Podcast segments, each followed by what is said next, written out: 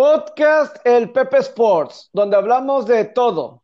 24 de diciembre 2020. Hola, ¿cómo están? Bienvenidos. Esta es una edición especial porque pues es la última de la semana. Sé que pues ya el viernes pues es Navidad, pues ya es Nochebuena. Si es que primero que nada, pues una feliz Navidad a todos los que nos estuvieron escuchando. De, ya llevamos pues medio año medio año con todos estos programas, pues de lunes a viernes y los que han estado constante, pues gracias, gracias por estar aquí con José Alberto Farías, con Roberto Rivera, con un servidor escuchándonos. Eh, ojalá que les esté gustando, que estén pasando la voz y pues les agradecemos, agradecemos que, que nos escuchen y pues ojalá que nos puedan eh, podamos seguir creciendo para hacerlos más parte de esta experiencia, de estar platicando de, tantas cosas diferentes. Ahorita obviamente ha estado el fútbol americano y le hemos dado más, pero pues está el básquetbol y pues le, obviamente se viene el béisbol, el hockey sobre hielo, muchas cosas más, ¿no? Ya la próxima semana a lo mejor hablamos un poco de lo mejor, de lo mejor de, del año, ¿no? Pero pues estamos en nuestra edición de previa de apostadores última de, de la semana y pues hay muchas cosas que platicar porque está lo importante que es la, fecha de, Navidad y pues obviamente los juegos de, NFL, pero que es la semana 16, ya la penúltima, que empieza desde el viernes, hay juegos viernes, eh, sábado, domingo y lunes. Todo el día, todo el fin de semana navideño con fútbol americano pero también vamos a empezar con unas noticias, como nos gusta así de repente, en algo que a lo mejor no les va a llamar mucho la atención, pero Nikita Kucherov del Lightning de Tampa Bay, que por cierto la temporada del hockey sobre hielo empieza el 13 de enero, se da a conocer que tiene una lesión en la cadera y se va a perder toda la temporada regular. Así es que a lo mejor el mejor jugador de la NHL, puedes argumentar el mejor jugador de la NHL y clave para que el Lightning fuera campeón finalmente pues no lo vamos a ver en este 2021, lamentablemente. Eh, y el otro, y aquí yo creo que sí, con Robert Rivera podemos platicar, es lo de que pasó con los Rockets de Houston el miércoles, antes de terminar, daba un, un apunte de eso Robert Rivera, el faraón, sobre lo de James Harden, sobre que, pues, que si había ido a un strip club, a un table, o si no había ido a un table, eh, pero lo que sí es que pues, fue un evento y pues ya fue multado 50 mil dólares, pero ya la NBA, segundo día, y ya está lidiando con cuestiones del COVID y con los Rockets de Houston, que hay hasta el momento, cuando estamos checando, tres jugadores positivos, no sé si Robert ya ha escuchado más, tres o posibles jugadores positivos más rastreo entonces el juego de Houston contra Oklahoma City no se llevó a cabo. ¿Cómo estás, Robert? Buen día. Hola, Pepe, ¿cómo estás? Buen día. Te mando un saludo. Feliz Navidad. Feliz Navidad a todos los que nos escuchan. Eh, espero, esperemos estén escuchándonos mientras preparan la cena o ayudan a o ayudan a, a la preparación, no son malos, ayúdenles a sus esposas, mamás, a quien sea que haga la cena, ayúdenles, pongan el podcast y ahí se ponen a picar manzana o a, a preparar este, no sé, a lavar los trastes, algo, échenles la mano, no, no les carguen la pila a, a las jefas del hogar en, las cenas navideñas. Este, sí, basta, lo de Nikita, lo de Nikita Kucherov, para ponerlo en contexto para quienes no ubican el peso que tiene él en, en el lighting. Es, es Es como, ándale. como, si, como si fuera Kershaw en, este, en los Dodgers o, o Mookie Betts en los Dodgers, pero lo, ejemplificaste de la mejor manera. Sí, o sea, Mookie Betts, porque Kershaw sería si el portero de Lightning se lesionara, André sí, como es, es, es, es, como si se lesionara Mahomes en los Chiefs, así lo, así lo podemos poner. Sí, sí, sí, sí. sí es una baja bastante considerable, o sea, de hecho, sí modifica el estatus de, de que, de, o sea, es muy difícil en, en deportes como el hockey, el back-to-back, es muy, es muy difícil, pero si tenían chance el, Tampa Bay Lightning con esta baja, sin duda que, se mueve al no al no back to back este año. Se ve complicado. Tienen por ahí Steven Stamkos que no jugó casi todo el año por lesión, pues a lo mejor regresa él y pues también es muy habilidoso. Pero pues Kucherov, lo joven que es y, y lo genial que es con el puck, pues lamentablemente pues se va, se va a perder y, ay, es que esa línea uno de Tampa realmente acarreó a, al equipo al campeonato. Esa, esa postemporada. Eh, él con Alex Killorn prácticamente tenían vueltos locos este, a, los Stars. Sí, fueron, fueron los que se echaron el equipo al hombro. Tuvo como 20 asistencias en los juegos de postemporada, ¿no? y es que lo ponía el disco y muchas veces sin ver, ¿no? Fue realmente eh, un maestro para poner esos, esos pucks en donde estaba. Y, pero bueno, no va a estar Nikita Kucherov en este 2021. Mi temporada regular, no sé qué significa para, obviamente, si están en playoff y hay una situación, pues sí, pero eh, va a batallar más definitivamente Tampa sin Kucherov, que repito, la temporada empieza el 13 de enero. 13 de enero ya es cuando arranca esta temporada de, la NHL. Ya está el calendario listo y ah, tendremos nuestra previa, tendremos nuestra previa ya en, el 2021, previa al inicio de la temporada, haremos una gran previa y una gran cobertura de la temporada venidera del hockey. Sí, sí, sí. Eh, bueno, dije Nikita Kucherov eh, con Andre Palat y Brandon Point. Eso eran los, ese es el, el la línea. El core fuerte, sí. Es que, es que hay que explicar. Eh, en el hockey, los que les gusta un poquito el fútbol rápido, lástima que no está aquí José Alberto, por esta ocasión le mandamos saludos y feliz Navidad para José Alberto también, parte aquí de, de, la familia de aquí de, nosotros. Me, lo, pusieron a hacer el pavo, por eso no pudo estar José Alberto. Así es. este, pero es un poquito como fútbol rápido, es decir, son líneas, eh, son tres delanteros, dos defensas, pero se están rotando cada minuto, cada minuto y medio, dependiendo. Y los defensas juegan más. Se, es, se puede decir que es normal porque no patinan tanto. O sea, porque pues es menos el área que, que, que patinan, mientras que los delanteros son más líneas, son como tres, a veces hasta cuatro líneas tienen, porque pues ellos sí andan por todos lados, suben, bajan, suben y bajan, y pues todos tienen una línea principal. Y la línea principal de Tampa en este campeonato, Nikita Kucherov, Brandon Point, Andre Palat, prácticamente de ahí salían todos. Todos los goles de, de, Tampa. O sea, era increíble que yo pensaba contarles que si no salía alguien, y aparte Tampa tiene muchos buenos en otras líneas, pero realmente ellos fueron los que por sí solos ganaron esa final y, las segundas y terceras rondas también fueron fundamentales. Ahí explicando un poquito de, de cómo funciona un equipo eh, en el hockey sobre hielo, ¿no? Y claro que nos ayuda para dimensionar el, el calibre de estas figuras y el nivel, y más que nada el, nivel de, la, de cómo se va a notar la ausencia de, de Kucherov con, con, esto, con el aire. También ya, abarcaremos en estos días todo lo que se, los ajustes que se han tenido que hacer en el hockey, como el, eh, las divisiones que están hechas para esta temporada, para que se pueda llevar a cabo, eh, que también influyen en la calendarización. Solo van a, los equipos de Canadá van a jugar contra los equipos de Canadá, los de Estados Unidos contra los Estados Unidos. Ahí hubo bastantes movimientos.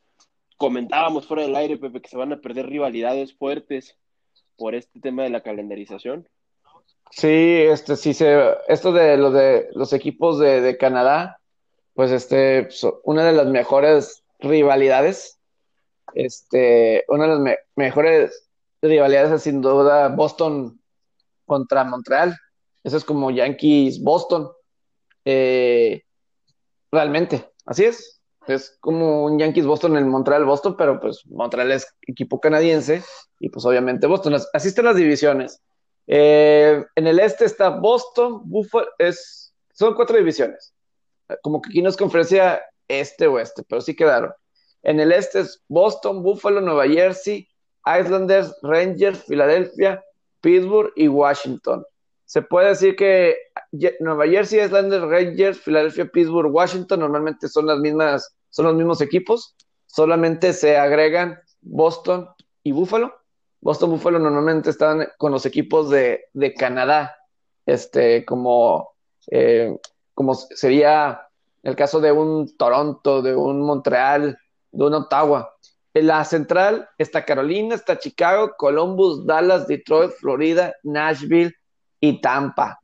Bastante peleada está esta división central porque aquí estamos mezclando equipos que están normalmente en el oeste y en el este. O sea, Chicago es oeste, Dallas es oeste, Nashville es oeste. Eh, pero un Carolina, un Columbus, un Detroit, Florida, Tampa son, son este.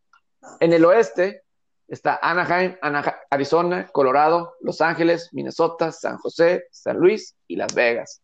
Eh, pues ahí están muchos de, eh, repito, del oeste. Un Minnesota normalmente está en la misma edición que un Chicago, Colorado igual que Chicago, eh, San Luis, la rivalidad, normalmente Chicago, San Luis, rivalidad, no, eso se va a morir, una, un juego entre Chicago y San Luis eh, pero están ahora en divisiones separadas. Ahora están en divisiones diferentes, sí. sí. Eh, ahorita, ahorita que hablas de, de, este, Chicago, van a mantener su nombre porque también entró ah. la polémica con, con, los cambios de los Redskins, de los Indians. Y de los, Blackhawks iban a cambiar el, el, nombre, lo van a mantener por esa temporada. Sí, digo, yo no he leído de eso de, de Blackhawks, pero bueno, no hemos hablado de eso de los Indians, y, pero bueno. Esa es una... le daremos su tiempo, porque también es un tema bien interesante y que genera, va está generando mucha polémica. Todo, todo, ocasionado por la generación de Mazapán. Así, así es. Y efectivamente las del norte, pues ya habíamos dicho los equipos de Canadá. Calgary, Edmonton, Montreal, Ottawa, Toronto, Vancouver y Winnipeg. Pues obviamente son viajes largos porque pues Vancouver y Montreal pues, están en los Toronto y Vancouver, Winnipeg que por ahí anda en medio. Sí, Sí, pero sí, te imaginas un Vancouver que está pues en el oeste, pegado al oeste Pacífico. Pues es como cuando los equipos de Nueva York viajan a California. Parecido el viaje. Eh, este, entonces, pero lo más aburrido va a ser la división norte, que nada más van a estar jugando entre, entre ellos. Este, es, pero, pues bueno, así está un poquito el hockey sobre hielo, que ya falta pues un poquito, como tres semanas para que, para que arranque. Nos da un poquito de tiempo para irnos metiendo al, al básquetbol y luego ya el, con, esto de, repito, de la, de la NBA, del hockey sobre hielo. Pero, ¿qué opinas de, lo que pasó con, la NBA? Con lo de... El qué, divertido y qué movido primer día de temporada completa. Entre entre equipos, entre jugadores con nuevos equipos, lo de James Harden y la multa de 50 mil dólares que ya quisiéramos que tener ahorita 50 mil dólares en el banco nosotros. Y James Harden es, es el cambio que, usa para las tortillas. Pero sin duda eh, e, era, de, era de esperarse el problema que está teniendo ya con el coronavirus, porque en la primera jornada ya provocó la, la suspensión eh, o que se moviera de fecha un partido que involucra a los Rockets y era contra Oklahoma. Rockets sí, contra Oklahoma. sí, sí, así es. Y porque prácticamente lo, y lo, argumenta la NBA porque los Rockets no tenían jugadores suficientes para, para afrontar el juego. Creo que tienen que tener. Ya ya Sí. Sí, tienen que ser mínimo ocho.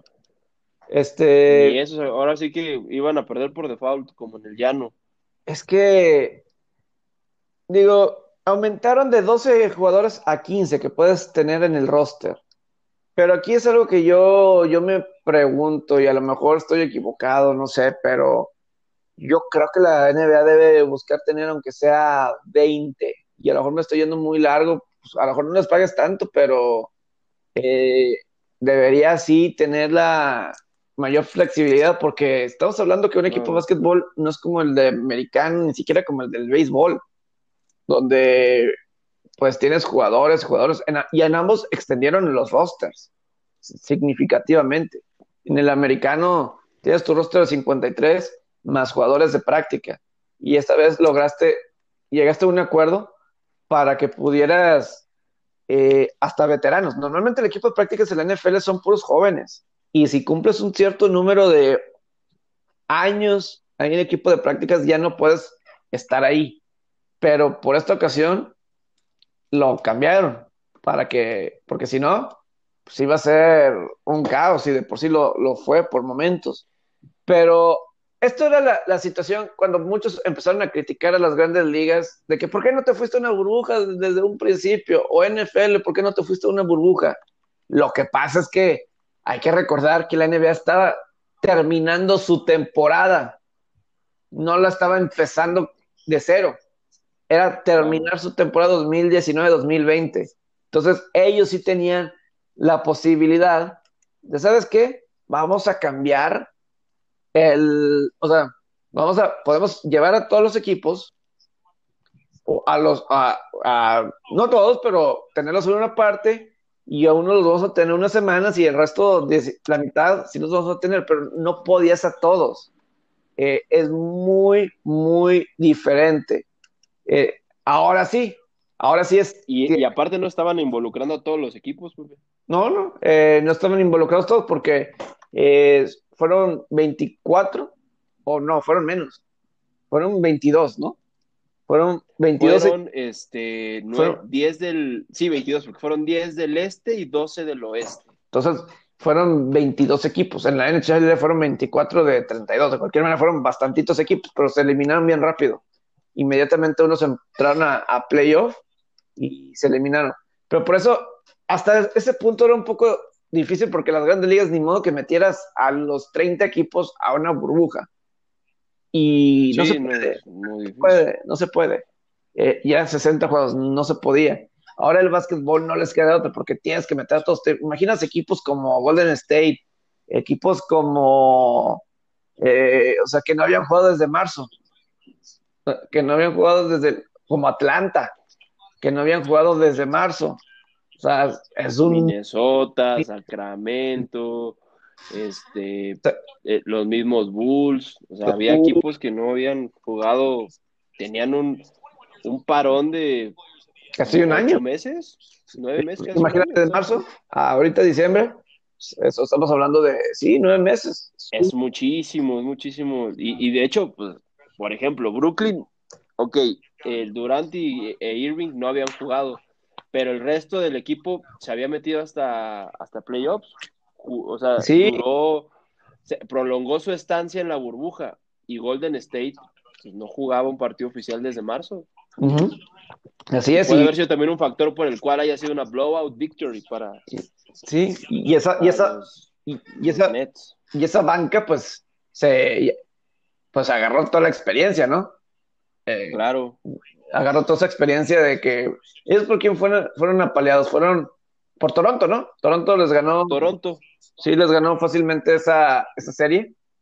Eh, pero pero sin duda que les dio callo. Es- esa, esa postemporada en la burbuja les dio, les dio les callo. dio experiencia, les Sí. ajá, exacto.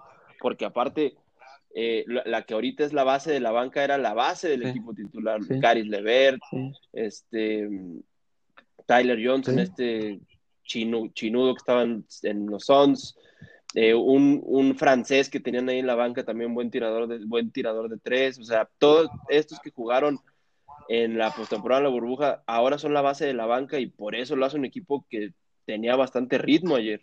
Sí, no, sí, bastante interesante, pero yo lo que siento de- del caso de los Rockets, digo, lo de James Harden sí es una responsabilidad tremenda, tremenda.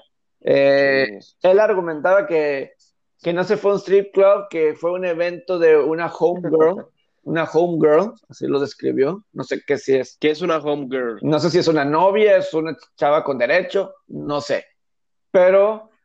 eh, eh, Una de sus novias, ¿no? eh, de, sí. de Harden. eh, pero que una chava, repito así, pues una homegirl que estaba abriendo su empresa y que estaba poniendo en posición a otras personas a, a tener éxito y que quería apoyar.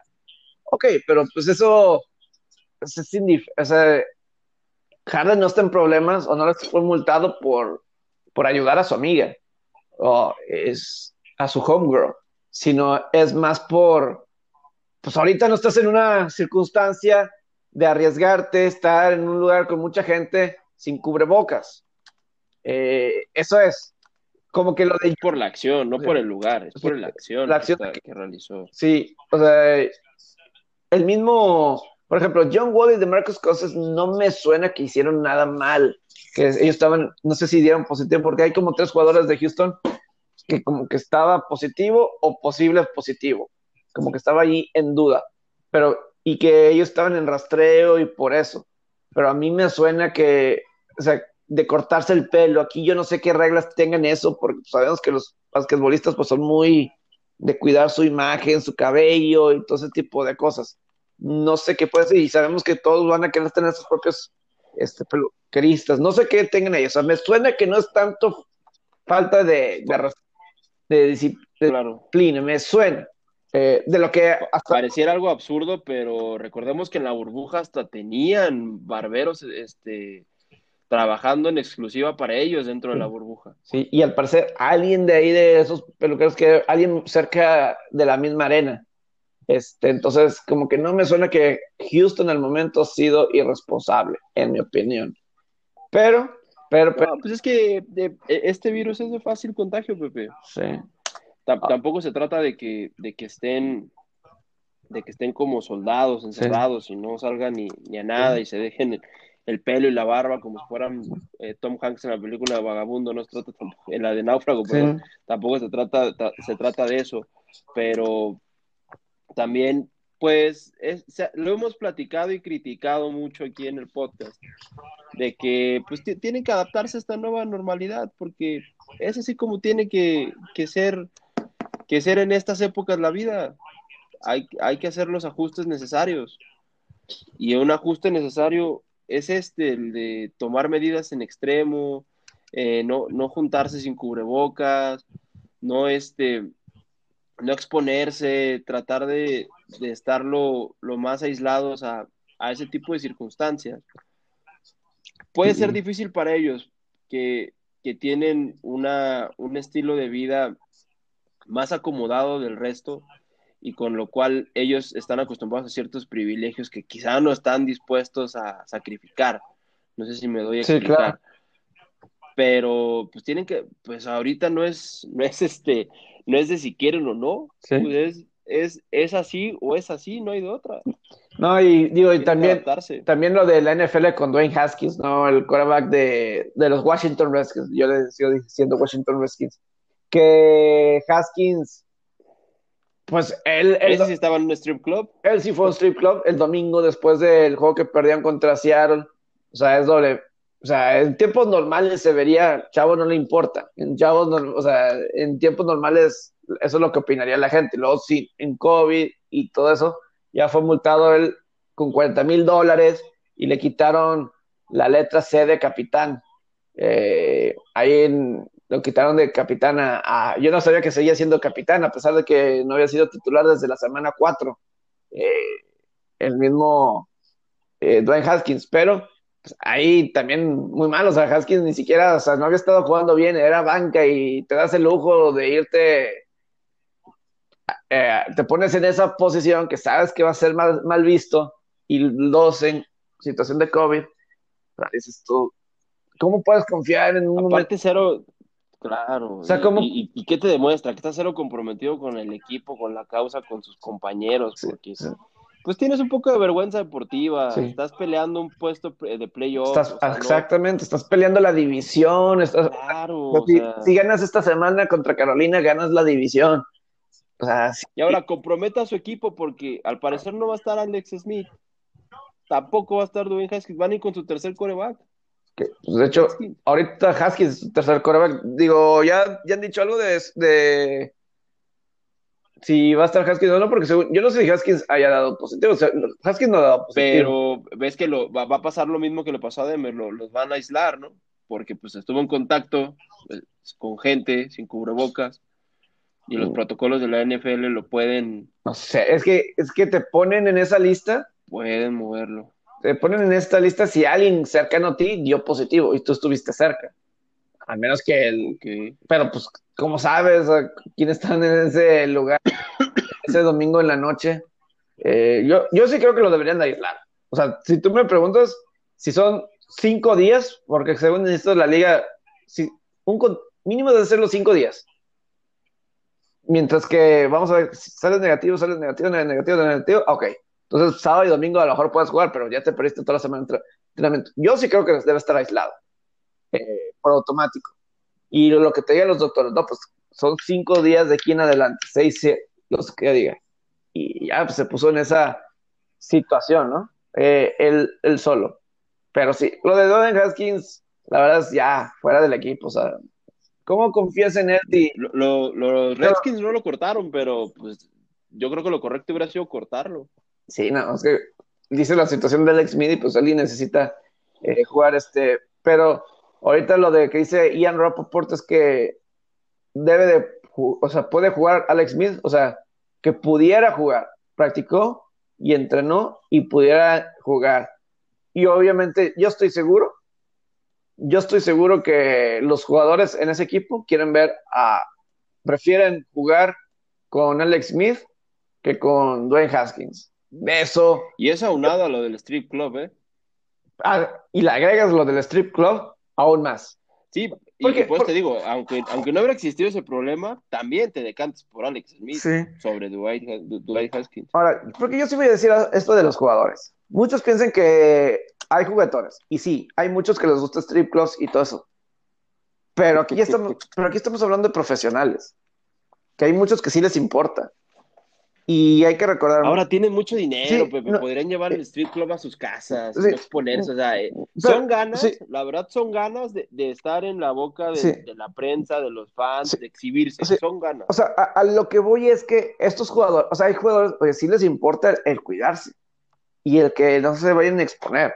En el caso de los cuervos de Baltimore, que los trainers y no sé quién no, no se cuidaron y que empezaron todo esto, fue un, fue un COVID muy contagioso o sea, como que, hubo varios COVID.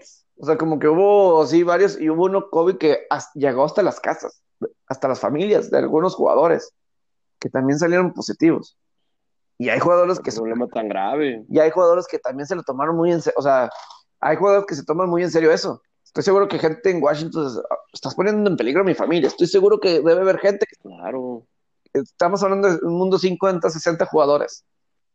El cuidarse del coronavirus, el usar cubrebocas, el usar gel antibacterial, no solo es por cuidado de, uno mismo, es por el cuidado de toda la comunidad. O sea, estoy seguro. Son medidas, y, el no hacerlo son medidas 100% egoístas, es solo pensar en, ellos. Sí, o sea, porque yo sí estoy seguro que, o sea, como todo, en la sociedad hay gente que le vale, pero va a haber gente que sí, y, eso puede dividir un, vestidor, de que, ah, tú no me estás, o sea, te valgo, simplemente te valgo, este, este, puedes poner en peligro a mi familia, ese tipo, tipo de cosas, este, sales positivo y ahí es, una, Alex Vides, aléjate porque nunca sabes que salga positivo en estos días y, y pues mandas a, volar todo porque ya de por sí eh, cambiaron, pusieron en la misma hora ya estas, este, el miércoles anunció la liga que van a poner a la misma hora en la tarde el Washington Carolina y el Dallas Filadelfia, porque ese juego eh,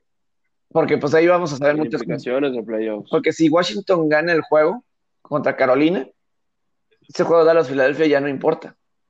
Eh, ya Washington gana la, división, si no me equivoco. Este, estoy casi seguro que ya con eso eh, Washington ya, ya, ya estaría dentro, porque ahorita los récords de Washington, quiero sacar bien la tabla de, de posiciones.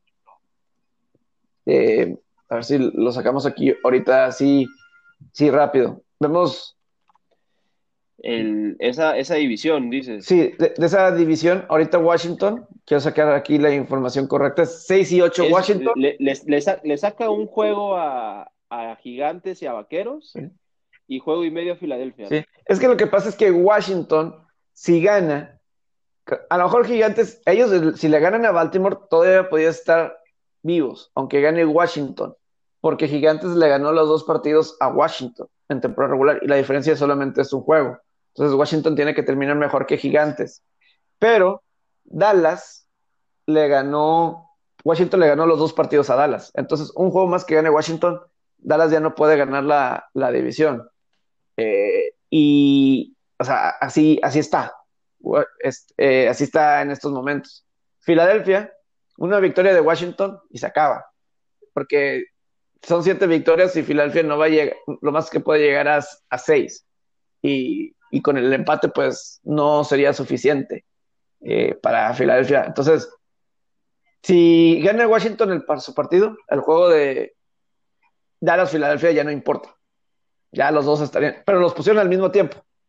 El Washington y Dallas-Filadelfia para que ya estén al mismo tiempo. Y si Carolina da la sorpresa, ahí sí, Dallas y Filadelfia todavía tendrían oportunidad porque aparte Washington va contra Filadelfia en la última en la última semana.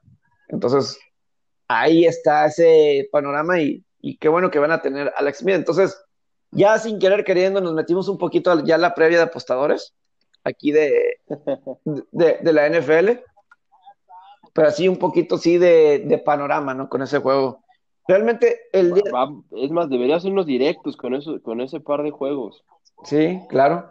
Este, porque, repito, está ese juego de Carolina-Washington. Lo que podemos decir en estos momentos es que Carolina y Raiders están en el mismo barco en el sentido de que tienen, desde el 2017 tienen los peores récords en la segunda mitad de temporada, de, diciembre y enero. Diciembre y enero, Carolina está 4 y 12 y Raiders 5 y 13. Ahí como en contexto y si lo quieren recordar para el próximo año, si se empiezan a caer un poquito, guárdenlo. Pero lo de Carolina pues ha perdido 6 de 7 empezaron con 3 y 2 y ahorita están 4 y 10. A lo mejor mi matemática no, no fue buena, pero pues nada más han ganado un partido desde que estaban 3 y 2, ¿no? Eh, Carolina. Washington, ¿qué siempre decimos? Em, empieza lento. No sé si aquí sucede lo mismo con Carolina, ¿no? pero siempre empiezan lentos. Entonces, eso. De, hecho, raro esta temporada. El favorito en ese juego es Washington. Sí. Aquí lo peligroso de Carolina es que Carolina es no favorito, es underdog de visitante. Y Carolina ha sacado las líneas, ¿ok? En cada partido de visitante. En los eh, últimos seis de visitante, como no favorito, han sacado la línea. Buen, buen dato ese, buen eh, dato y que puede ser pesado. Ahora, aquí incluyendo contra es, favorito, pero dos, tres puntos es muy poco, Pepe. Es, un juego, lo están pintando bien, lo están pintando parejo. Yo creo que esa, esa línea se puede mover a un menos dos, menos uno y medio, y no sería algo descabellado, porque eh, la recomendación que yo siempre hago, si, si usted se va a meter en estos dos juegos, eh, que diga, en este juego, ya sea con Panteras o con, el fútbol team, métase al money line. Yo sé que José Alberto me diría, no, estás loco, que no sé qué, pero yo prefiero ceder esos dos puntos y medio, tres, a que si, Carolina lo va a ganar, o sea, o lo gana o lo pierde por más de tres, así lo veo. Sí. Y es ahí donde pierde valor la línea. Ahora, qué, belleza que lo pongan a la misma hora que el, de, el de Cowboys, pero ya van a saber el resultado de Gigantes, que muy probablemente va a ser derrota, muy probablemente. Eh, estos, son, estos son los juegos que le gustan a la Marcita, juegos contra equipos, contra equipos, este, contra equipos cuchos, son los, son los, son los juegos que le gustan a, la Marcito. Probablemente Gigantes se va a poner 5 y 10 y entonces la oportunidad va a estar en bandeja de plata para los vaqueros. Pero al ritmo que está jugando la, ofensiva de Filadelfia, puede ser un partido muy difícil para vaqueros. Sí, puede ser un juego muy difícil para, para vaqueros.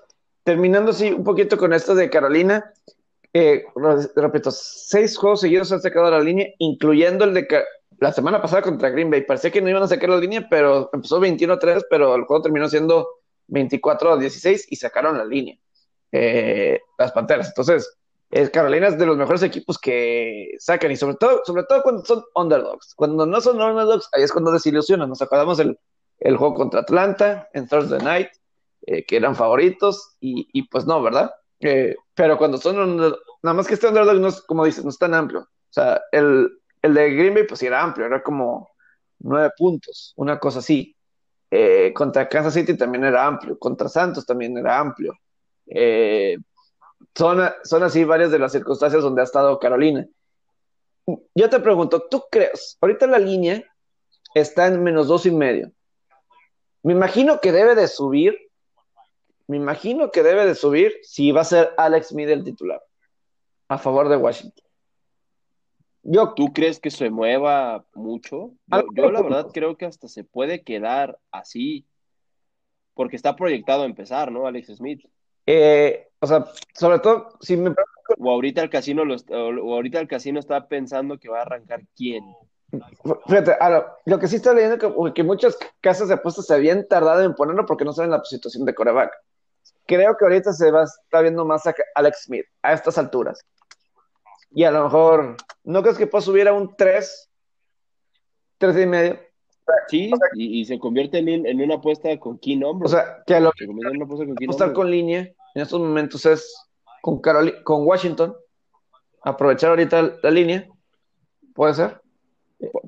puede ser una buena early bet, la de aprovechar esa línea, pero yo, yo creo que si se mueve, se puede hacer menos favorito Washington y más cerrado el juego, porque ahora son dos equipos que tienen, que están 8-5, 8-6 at the spread. O sea, son equipos buenos against the spread. Y el que haya una línea muy, muy cerrada, yo creo que se va a terminar cerrando más.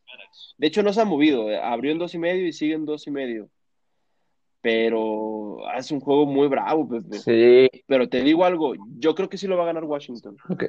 Sí, este. Y yo prefiero jugarme ese menos 135, menos 130, que quitarme los dos puntos y medio, porque las tragedias pasan. y más con los spreads cortos, es, es que es jugar con a la ruleta rusa los spreads cortos.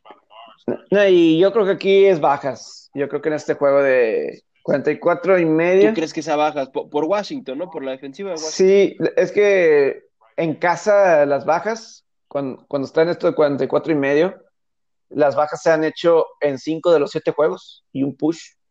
En 5 de los 7 juegos y un, y un push. Eh, pues Washington está en el top 10 de ofensiva y defensiva. Lo único es que la ofensiva, la, aquí, la ofensiva de Washington sí va a hacer algo es ahorita. Porque la defensiva de Carolina, pues sí, no es. Eh, no es muy buena, pero pues tampoco es la super ofensiva. Eh, Ahora, Pepe, ¿qué racha se corta? ¿El 5-0 against, the spread que tiene Washington en sus últimos cinco juegos? ¿O el 6-0 que tiene against the spread Carolina en sus últimos seis juegos de, visita? ¿Cuál se rompe? Y como underdog. Y como underdog. Eh, sí, pues, como underdog. Y como underdog.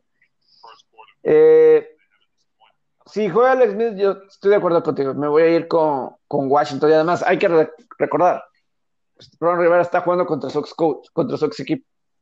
Hay un eso, eso, es una motivación extra. Son intangibles que son muy importantes. Y como que el equipo de Washington. Por supuesto que son Carolina acaba de despedir al gerente general. Eh, como que ahí está un poquito ahí de problemático, ¿no? Y, yo normalmente diría, pues Washington empieza lento, pero no sé si confiar en Carolina que vaya a arrancar eh, rápido. Eh, Ahora, ¿cómo confiar en un, en un home favorite que ha ganado solamente cuatro juegos de sus últimos 19 en casa? Esa es otra. Sí.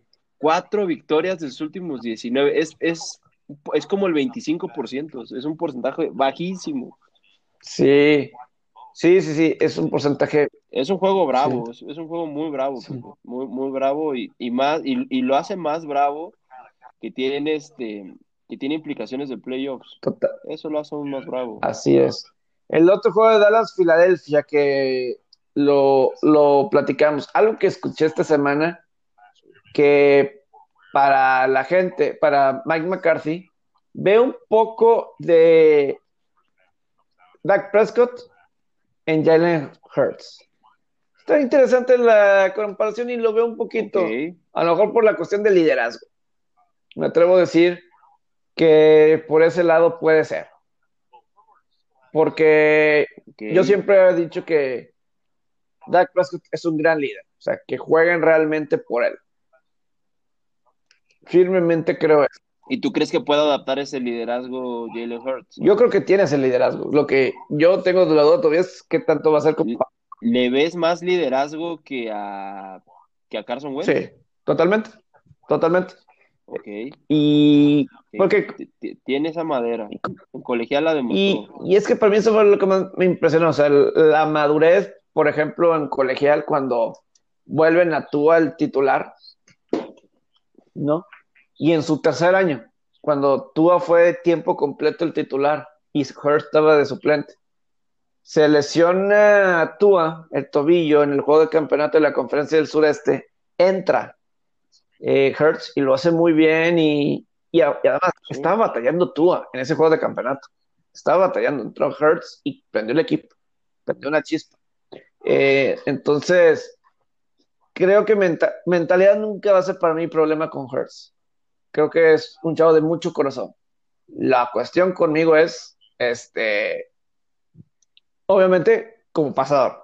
Y pues está chavo, ¿no? Pero ha hecho lo suficiente.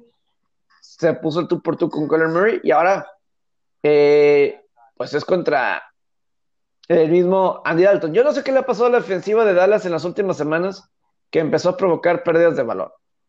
Y esto es algo que por años. Algo de lo que te quejabas al principio de la temporada, que no, que no generaban esas. Que llevaban años. O sea, los últimos años, para mí ese es el problema de Dallas del año pasado. O sea, el año pasado la Dallas no provocaba pérdidas de balón. Yo creo que eso le afectó a, a, a los mismos vaqueros, a la ofensiva, porque tenían que pues, avanzar todo el campo siempre.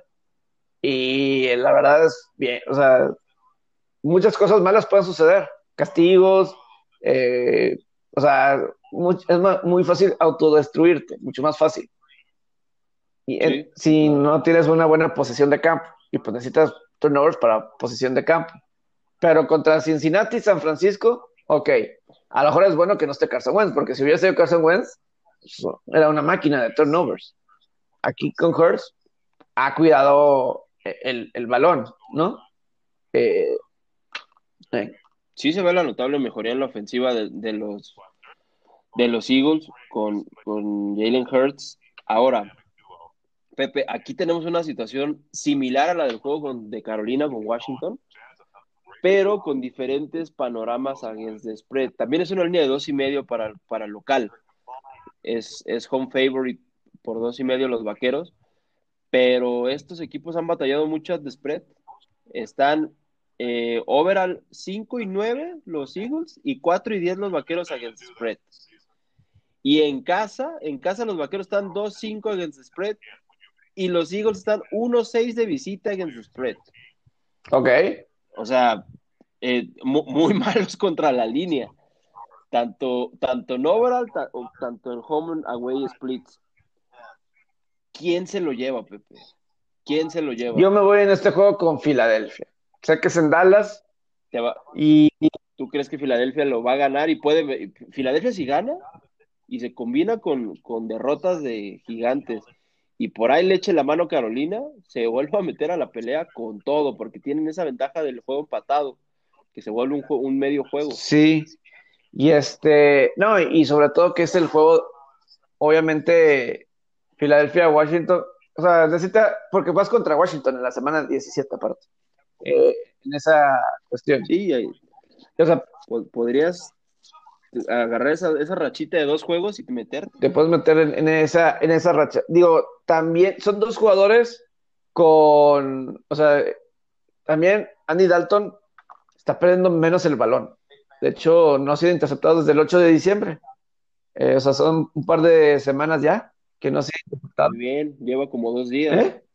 Ah, Lleva como dos horas sin que Espérate, espérate, tranquilo, tranquilo, van a hacer para, cuando sea, el juego el domingo, que será 27. Ya van a ser dos semanas. Van a ser casi 20 días, son como tres semanas. Bueno, para, para el canelote ya es un, es un gran. Eh, sí, para mi canelo de oro tejano. Que, este, que es yo sé que tú quieres que pasen los vaqueros porque te daría mucho gusto ver a Andy Dalton. Sí, este, debería ser así como, sí, sí, sí, este, estaría, estaría bien. Y imagínate que Andy Dalton gana un partido de, play de playoffs con los con Cowboys. los Cowboys. Imagínate. Ahí, cambi- ahí cambiaría tu felicidad. Pasarías del gozo al pozo. Ah, sí, no, sería, sería muy bueno. Y, y- y- no, sí, se- sería fenomenal. Y no, y, y ahorita la gente está pidiendo que sea Tony Pollard el titular corredor y no Ezequiel Elliott. Eh, la gente lo está pidiendo. Y está muy bien. ¿Qué, qué panorama tan difícil para ese que el Elliot ya se le está volteando hasta la gente, que, lo, que tanto lo defendía. Sí es una desilusión, la verdad. Pero yo insisto, Dallas tenía que darle ese contrato. Era la mejor apuesta. Eh, tenían que apostarle. Ta- También por una, por una temporada no puedes, no puedes de- decir que sea bueno o malo Es que la, contrato, es que la temporada, pero creo que la temporada sí. pasada sí tuvo sus yardas, pero no sentí como el impacto que tienen yardas. Es que muchas veces eh, yo siento, Robert, que, y lo voy a traer con el tema de James Conner, siento que muchas veces la gente ve mil yardas, mil cien yardas y ya lo ve que es bueno. Eh, pero creo que hay- hasta en las razas de perro hay elegancia. ¿Me explico? hasta en los perros hay Hasta en, razas. los- en los perros hay, hay razas. Es decir, hay mil yardas que pesan más y, y que no, que hacen, que acarrean. O sea, lo que hace un Dalvin Cook de esas 1400 yardas vale. Carga el equipo. Creo que es el famoso WAR. O sea, me imagino, o sea, ¿cuáles realmente pesan?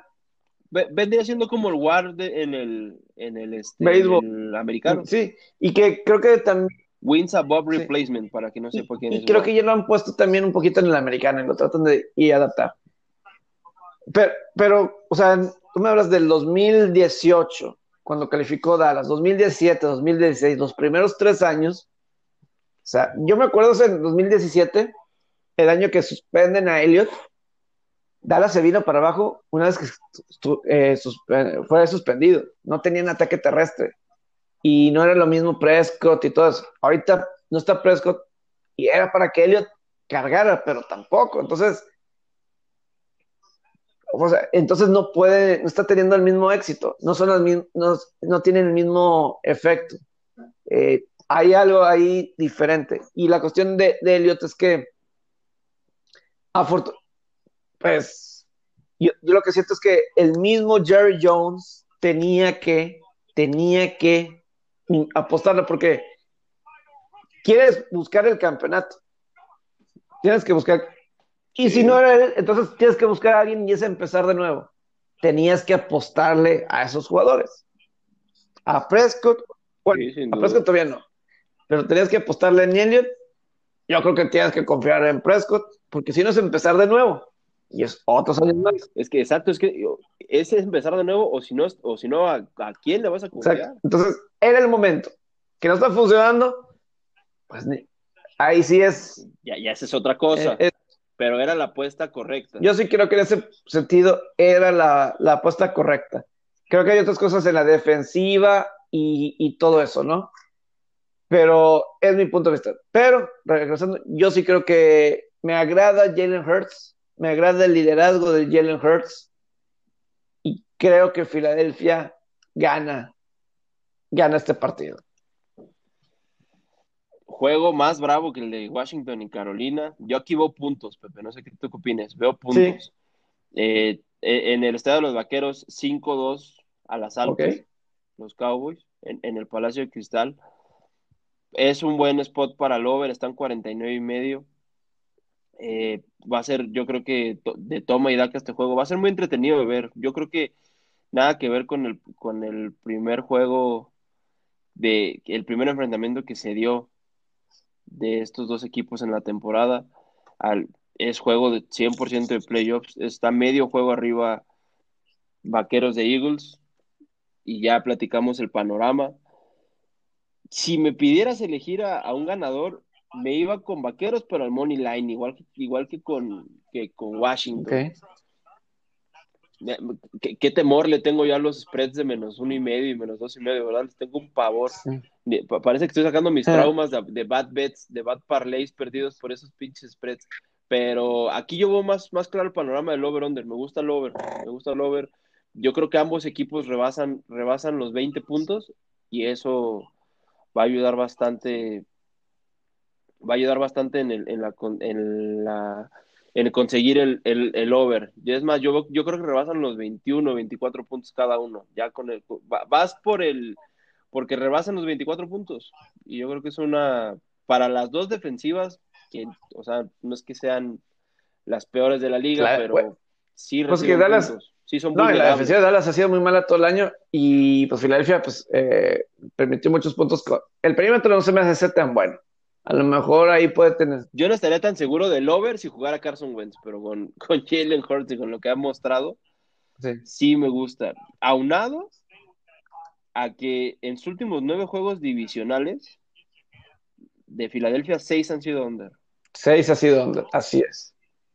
seis de nueve y overall, en total, seis de los últimos ocho juegos de Filadelfia esta temporada han sido under. O sea, hay, hay data a favor del under, pero yo creo que este partido, por la situación de que es un juego de playoff y de que es un, un y que son los últimos partidos de la temporada, yo creo que sí puede ser un buen spot para la sala. Así es. Eh, el viernes, en día de Navidad, hay un partido de NFL. A las tres y media de la tarde, hora de México. Minnesota, Nueva Orleans. Es como nuestro Thursday night. Es como el Thursday night, pero en viernes, a mediodía.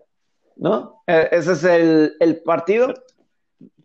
Regalito de Navidad para los seis. Para los seis, Minnesota. Va a ser, como un recalentado para ellos. no, no ponen el juego en jueves por la noche porque la NFL no le gusta poner juegos en noche bueno. Eh, ni, ni la víspera de, de Año Nuevo. Mm, como que eso lo dejan. No lo ponen en días en la noche. O sea, pueden poner juegos durante el día pero no lo ponen no la noche, por obvias razones. Y pues aquí lo ponen el juego a las tres y media en Navidad. Va a estar compitiendo con la NBA. Eh, Minnesota ha ganado,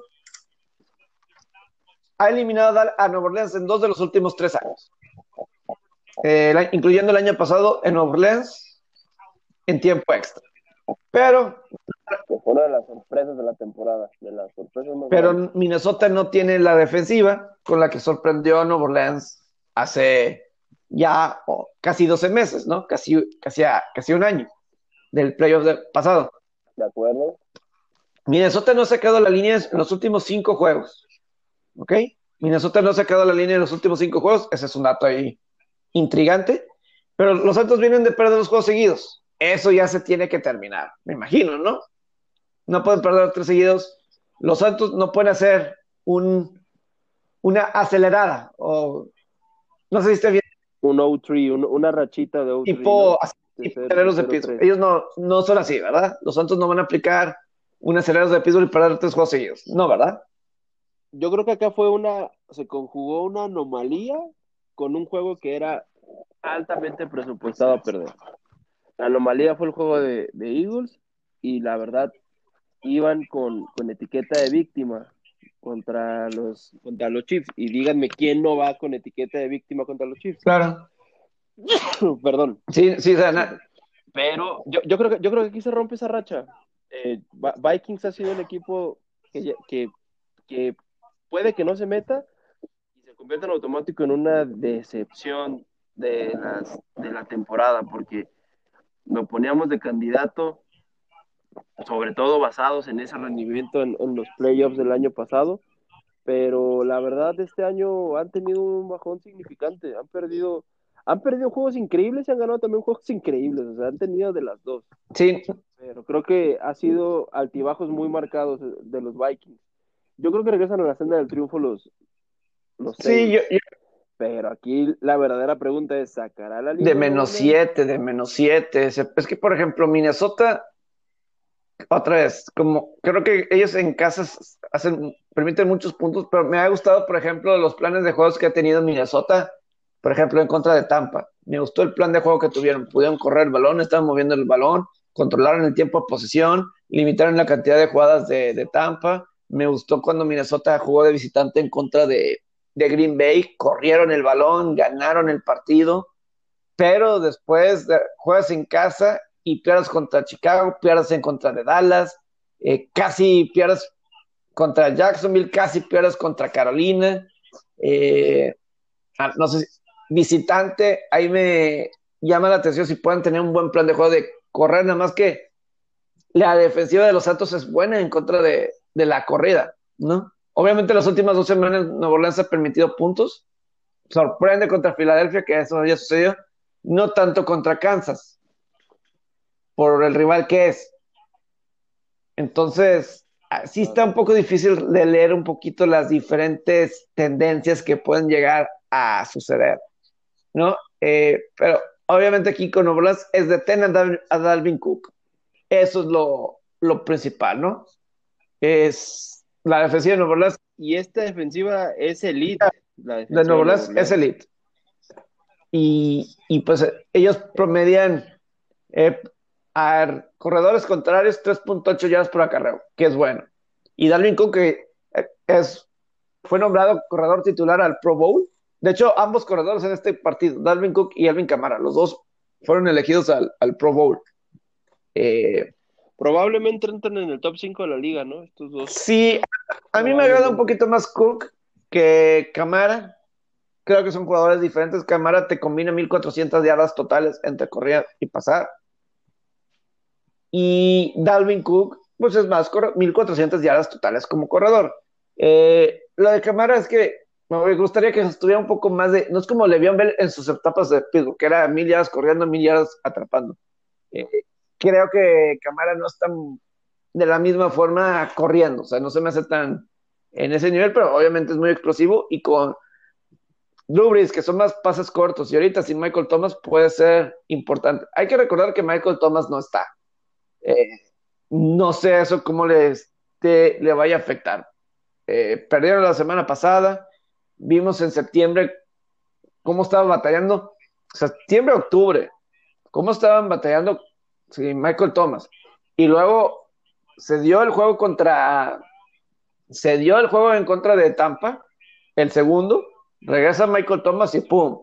Explota la ofensiva y, se vio diferente. Ahí nada más ahí o sea, regresó exactamente para el juego contra Tampa.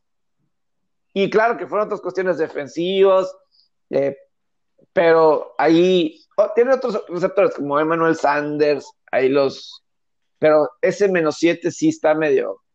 Eh, y el otro son las altas de 52. Minnesota juega diferente de visitante, eh, pero.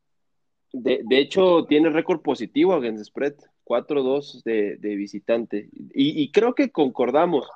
Está. Este, los, los mejores rendimientos de Minnesota han venido de visita. Sorpresivamente. Sí, es, te recuerdo ese buen juego en Green Bay. Sí, este. Pero este juego, los 52 puntos. Mira, por ejemplo, que los juegos del Superdome son de bastantes puntos.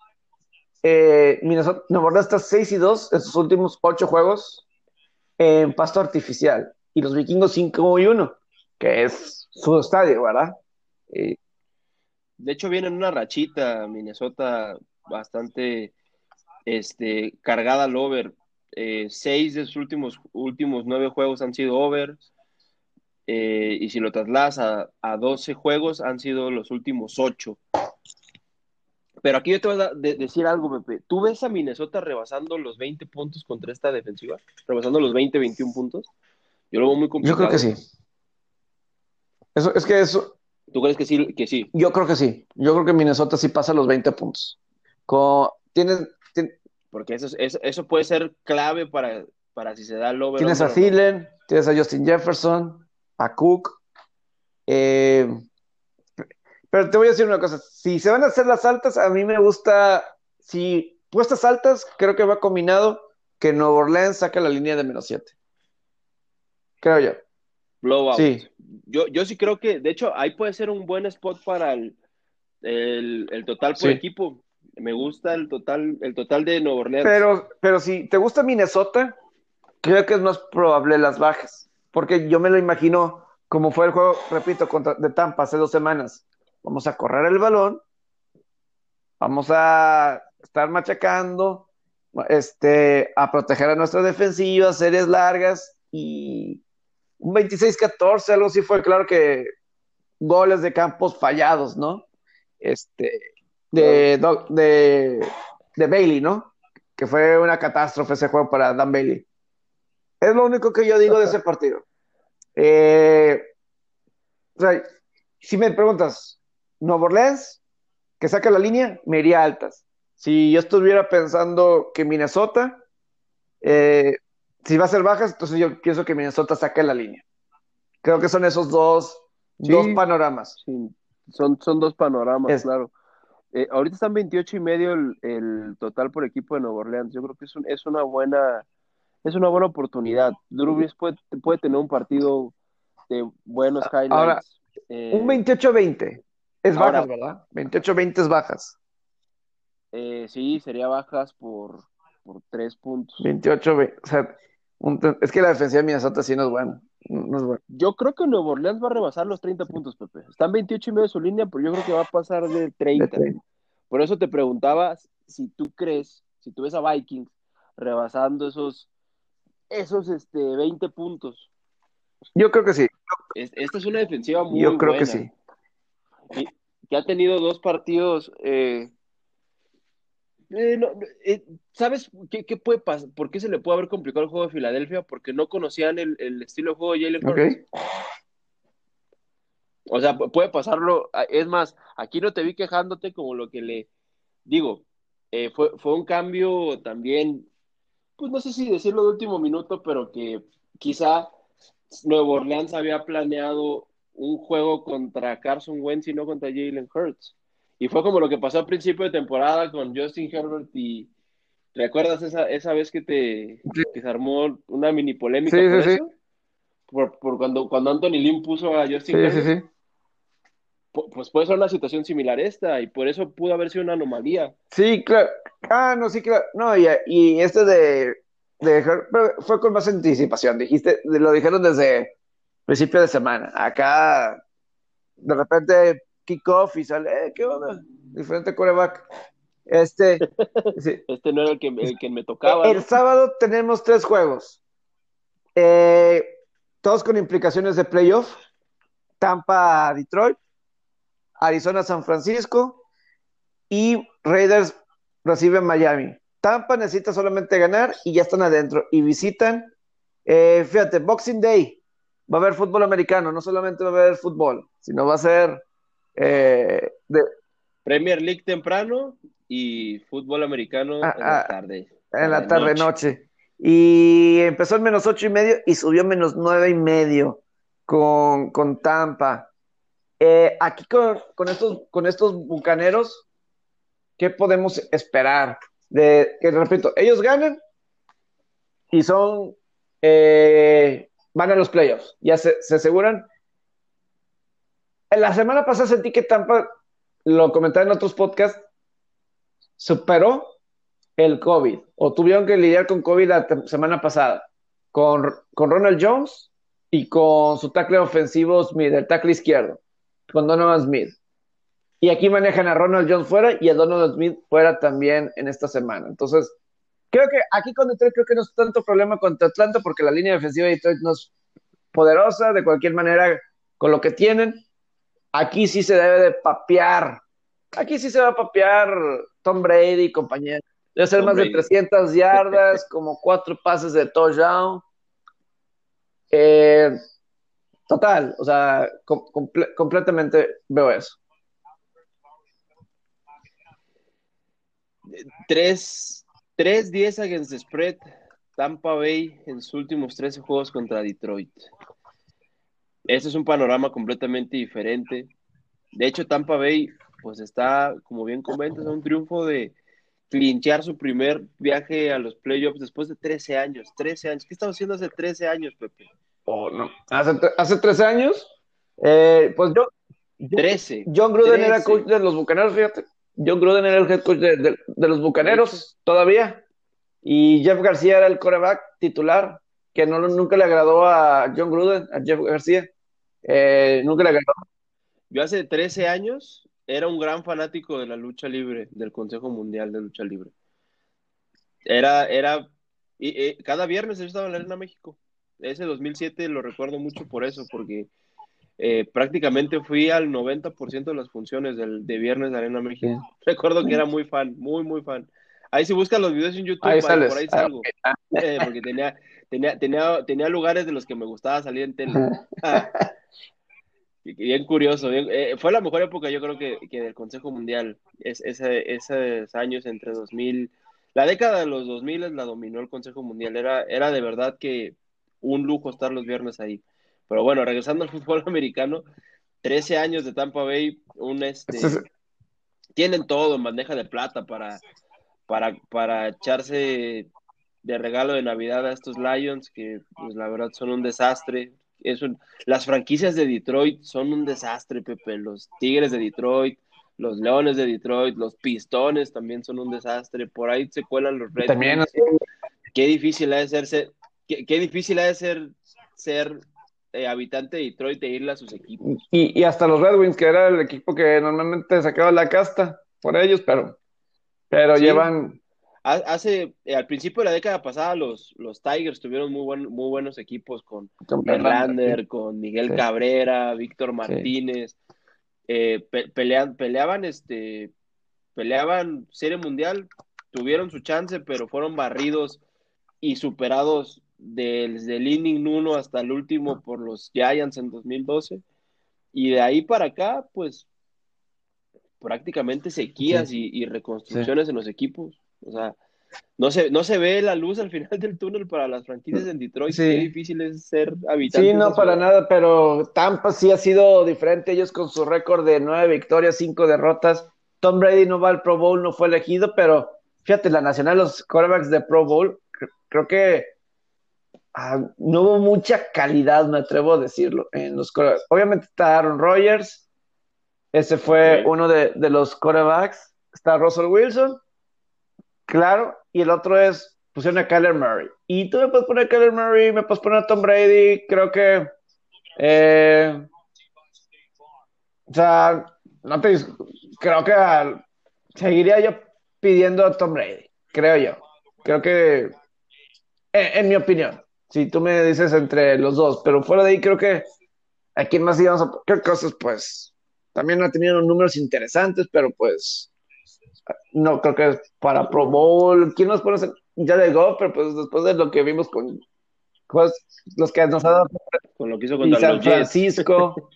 O sea, mientras que la americana estaba lleno de corebacks. O sea, imagínate, o sea, los corebacks en la americana fue Mahomes, fue, fue Josh, Josh Allen, Allen. y Deshaun Watson. Y se quedaron fuera gente como Ryan Tannehill, que pues obviamente ha tenido una fantástica temporada. Eh, otros corebacks que Pues me cuesta decir, los mismos Philip Sí, Rivers ha sí. tenido una. Sí, Philip. Rivers, ahí creo que tenía, hay al- algunos argumentos eh, para, para decir, ¿no? Entonces, un Pues el Derek Carr del Ah, principio también. Derek Carr completado como argumentos. 70% de sus pases, creo que ha tenido bien, ha estado bien, por lo general. O sea, yo creo que Derek Carr en la nacional, me lo pones con Karen Murray, nada más que Karen Murray te corre, así, pero no, como pasador no se me hizo así las, para mí. O sea, muchos me lo ponen arriba de Lamar, creo que yo sigo viendo a Lamar mejor que Karen Murray, perdón. Eh, estamos en, en otro tema de las apuestas. Tienes que meter a tu Sí, no, A tu No, obviamente Lamar no ha tenido temporada Pro Bowl, la verdad. Eh, obviamente. Pero, sobre todo, Lejos del, lejos de la mar de la pero obviamente con lo peleado que está la americana, pues obviamente sí. Pero Tom Brady ni siquiera está en el Pro Bowl. Pero fíjate lo- los bucanos, lo difícil que es diagnosticar a estos Bucks. Cinco de sus victorias, de sus nueve victorias, ha sido por 14 puntos o más. Pero también hemos visto derrotas muy, muy gachas de, de Tampa, ¿no? Eh, este juego contra. Deben de sacar. Ahorita está en menos nueve y medio y debe estar subiendo. Eh, yo creo que Tampa con todo, con todo jugar, y más, este es el juego 300.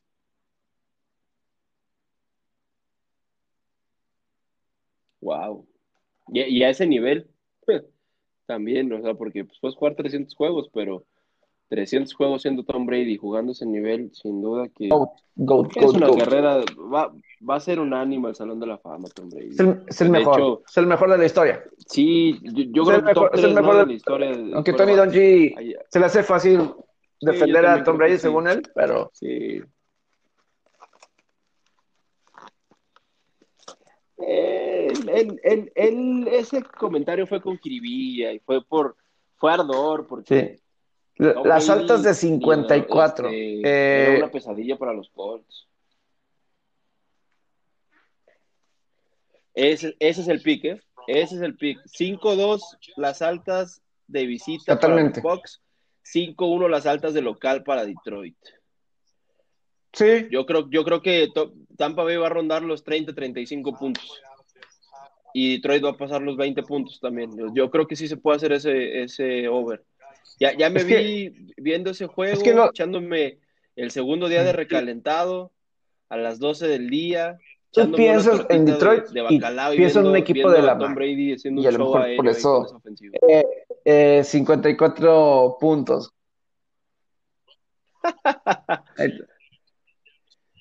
Qué triste que ya, no, que ya no está la, la Bueno, de hecho, este, en, en, Navidad eh, juega Buffalo. Juega un tazón contra Marshall. Sí. Sí. Eh, ahí, ahí póngale un ojo al over del primer cuarto, pero es clave que esté el corredor de Buffalo. ¿Cuál nombre ¿Quién? del chavillo este que okay. puede, ser un buen corredor en la NFL? La Universidad de Buffalo, sí. Este el corredor de Buffalo. El corredor de Buffalo. Que se aventó un partido de ocho touchdowns, ¿no? Sí. En, en, temporada regular con en, en, de este año. Es, es, ahorita te digo el nombre del corredor, se, se me va el, nombre, y- pero y es, como es digo, bueno. cuando Tampa Bay se enfrenta bueno a, buenas, a malas defensivas, te digo, este, ¡pum! ¿cómo se este, hacen lo que quieran. Y Detroit permite 33, casi 34 puntos por juego en casa. Entonces, eh, fíjate, yo no- aquí los de covers ponen a Detroit como apostar la primera mitad ya de, ya de Patterson. Ahí para tener. Jared Patterson es el corredor de Buffalo, perdón, Pepe. así. Se aventó un juego el, el 28 de noviembre contra Fíjate, State de aquí 400 sería que aquí los de covers.com ponen a, a Detroit como first half más 6, que empieza un poquito lento, o sea, no dicen que que Detroit vaya a tener la ventaja, pero que va a sacar la línea de la primera mitad, que está en más 6, Órale. está en más 6 la está- porque está más 6, o sea, a lo mejor pueden estar con la ventaja, esas- pero no es- está interesante ese por pick. más de 6, 7. Este,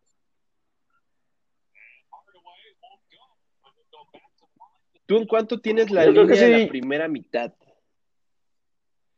de, de puntos? de que del total, Yo lo tengo creo que en 27 y medio. Puede ser una buena apuesta también esa. yo no lo, no lo De la primera mitad. Sí, es que yo no lo tengo. Ok. En el casino que Es- juego no lo tengo abierto.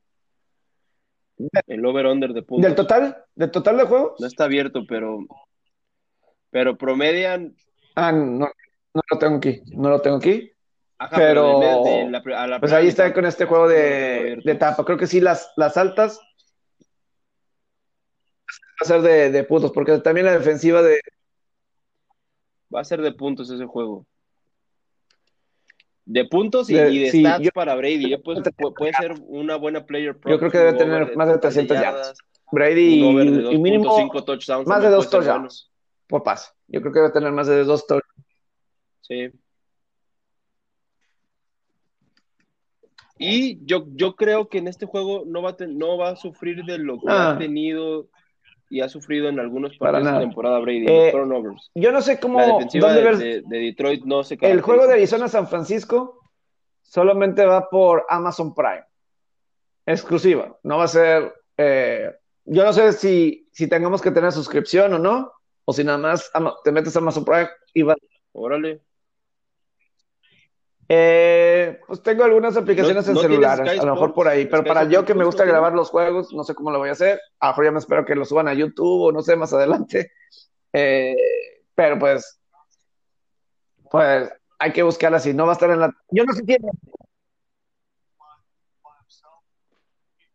Pues es, es esta nueva generación Sí. de, de, de, de que Amazon está sacándole jugo a ese patrocinio que tiene eh, Amazon Prime, ¿no? Eh, qui- quizá en un futuro Sí, no puede ser. Ah, yo- Pepe, el Sunday Ticket ya va a cambiar. Ticket Queda un año más, si acaso, si acaso. Pero.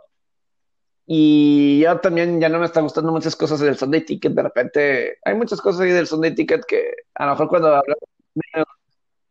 Sí, sí, sí. Es- Lo principal es que es muy caro, Pepe. es muy caro.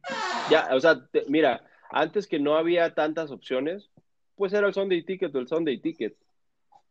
Pero ahora ya con tantas opciones, Pepe, ah, eh, esto es una prueba de apostadores y los apostadores lo deben saber. La mayoría de las casas de apuestas que operan en México tienen stream de todos los partidos de NFL. Tú los puedes ver desde tu teléfono, gratis. Sin, es más, sin apostar, sin tener dinero en tus cuentas, tú puedes ver todos los partidos de la NFL en vivo. Muchas veces más en vivo que en ese sentido.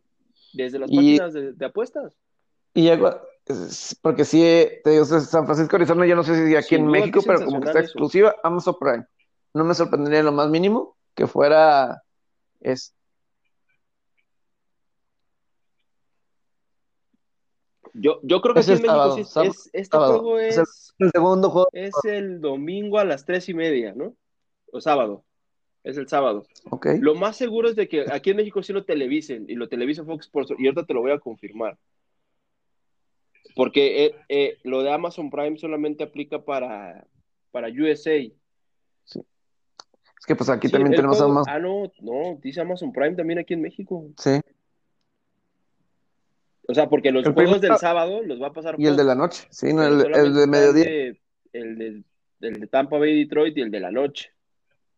Es que es, que es importante el juego de Arizona. Tú tienes ganas de ver pues, cómo, Arizona... cómo Kyler Murray aplasta a los 49ers. Ah, sí. Va a ser, va a ser CJ Butler, el quarterback de San Francisco en ese juego. Con CJ Butler no pasa nada. La, para mí la diferencia entre CJ Butler y Nick Mullens es que de repente Nick Mullens te puede sacar un buen juego. Pero como te puedes tener un buen juego, te puede tener un juego de cuatro turnovers. Eh, ese tipo de. Sí.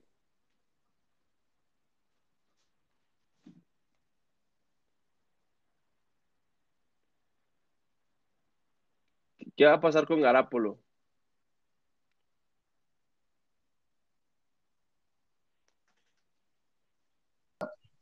Es muy aburrido. El otro mínimo defensa para todos ya, una intercepción, un pick six o un pase largo, no sé. Sí. Está, ah, pero está barato el menos cuatro y medio. Hasta ese, hasta ese menos cinco Arizona lo estoy viendo barato. Yo veo una sí, sí, sí. victory ahí. Sí, yo estoy de acuerdo que se ve.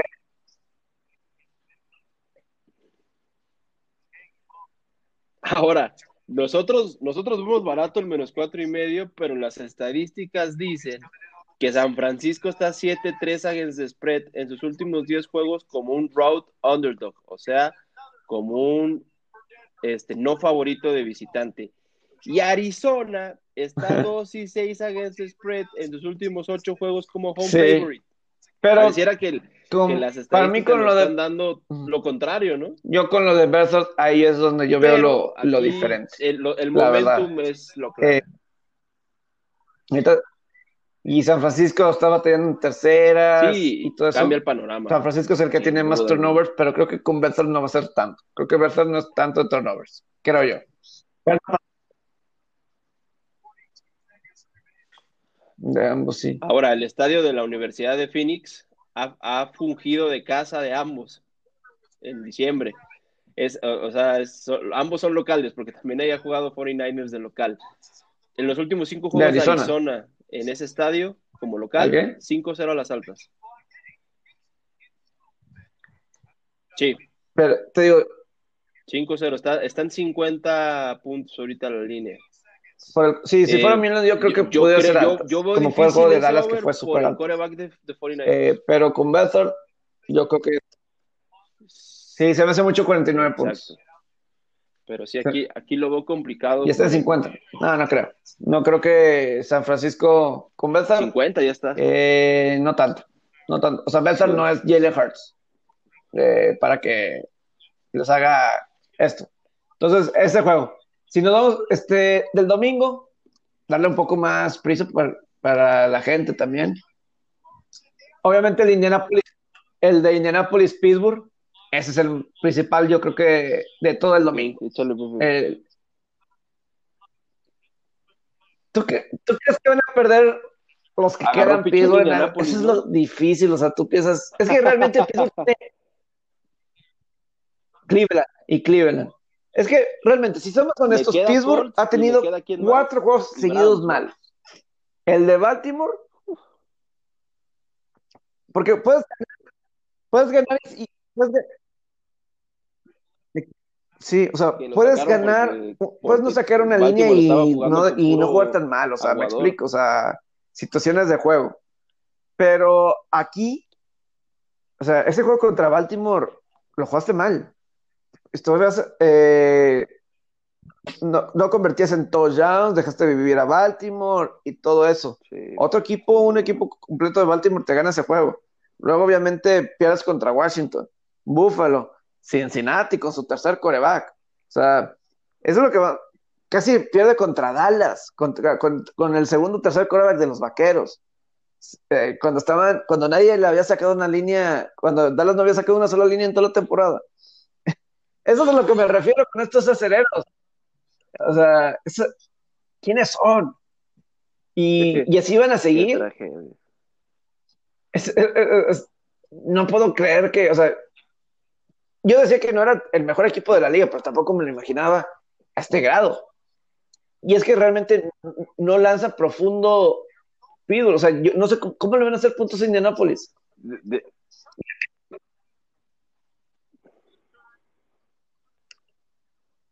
Sí, le está llegando su, su punto más bajo, su pico más bajo de la temporada, le está llegando en el momento menos indicado, en el final de la temporada.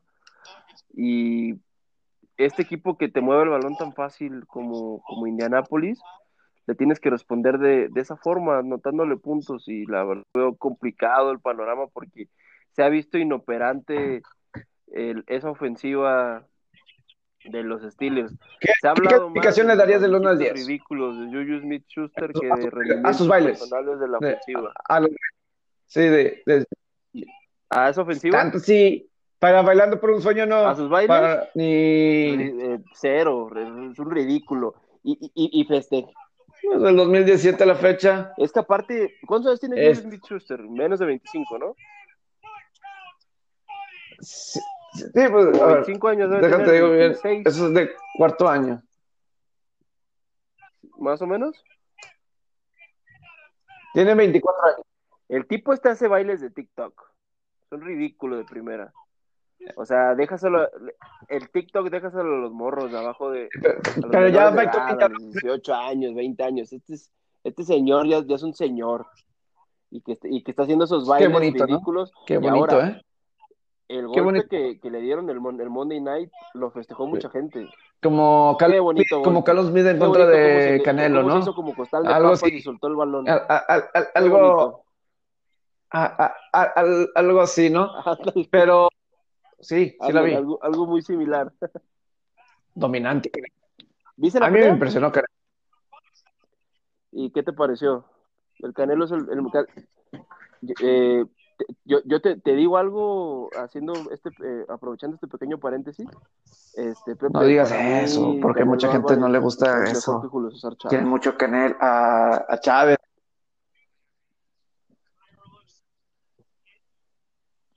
Canelo es mejor que Chávez. Y se quejan mucho de los rivales que le ponen a Canelo, pero Canelo ya le ganó a los mejores en cuatro divisiones. Así es. Así ya ha ganado a los mejores y su única derrota Así es. O sea, cuando dices que perdió contra y que probablemente es uno de los mejores boxeadores de, la historia. Lo peleó de Ahora, Chávez, ok, Chávez era más espectacular, no, Chávez era los knockouts, pero a Chávez también le ponían muchos taxistas, ¿eh? Y cuando a Chávez le empezaron a poner boxeadores de primer nivel, como Oscar de la Hoya, etcétera, ahí dio su suerte. Ah, ah sí, no, no. Imagínate no, que sobre todo, Chávez hubiera vivido en la época de las redes sociales. Porque pero Canelo es súper disciplinado. a Canelo o sea, está en una época bien difícil. Eh, eh, exacto, no, hombre, Canelo, Canelo, mi respeto, ese, es, ese es el ejemplo del deportista, Canelo. ¿eh?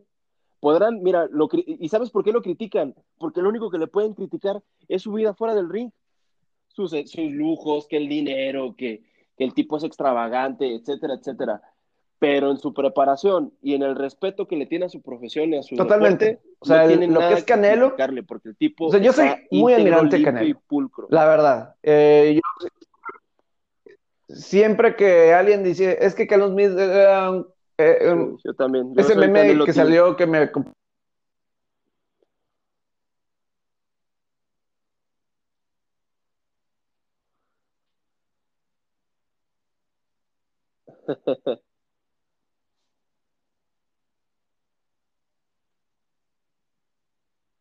A lo mejor me puedes argumentar que a lo mejor el boxeo no está en un punto alto.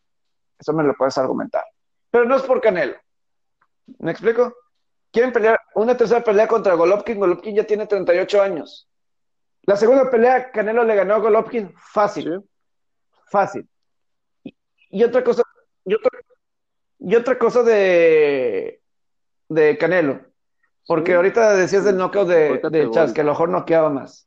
Canelo te boxea de cuerpo a, a- a- a cabeza, todo el cuerpo. O sea, él no es-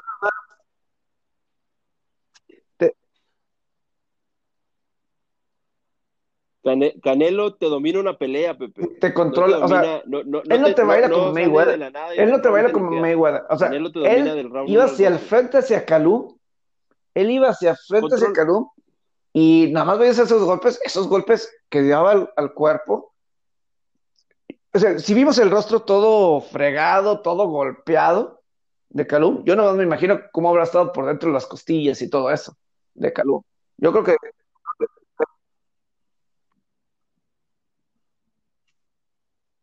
es que es, y ¿sabes qué es lo más es que es, impresionante, es que Pepe? mucho dice, es que no, ¿Cómo acaba un, Canelo sus peleas? que, que el- Limpio, un amigo un de, le mando un saludo, Ca- Carlos Macías, de, dice, es que no tiene juego de pie, de piernas, Canelo, pero es que no lo necesita porque es tan rápido con, con ese cuerpo y, y está dispuesto a aguantar unos golpes, unos jabs, ¿no?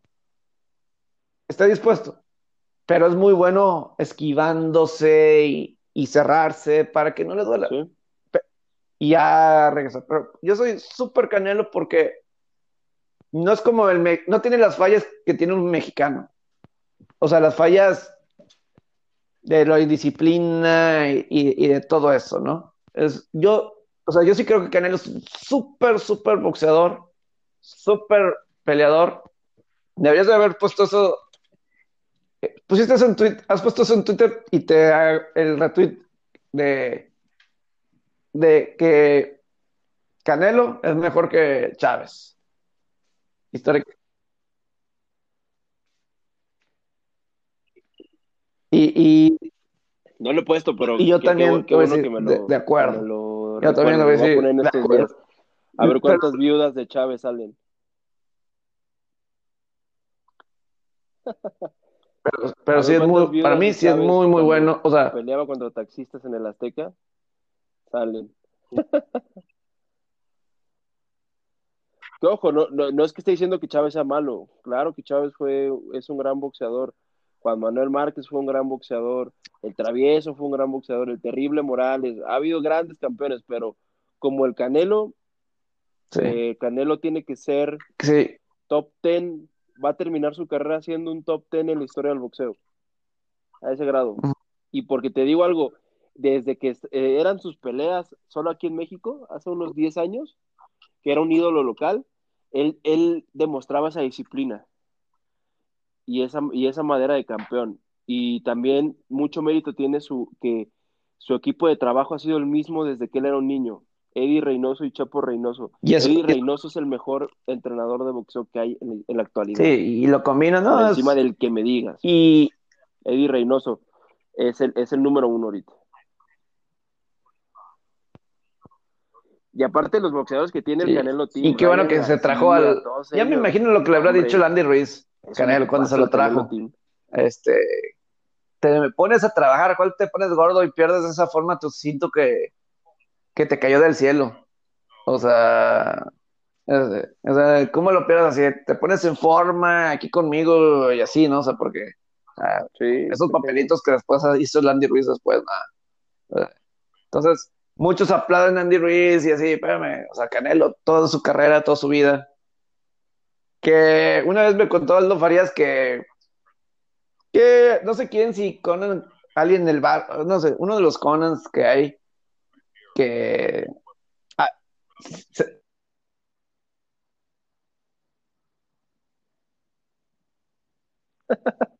¿Conan triple A o Conan Big?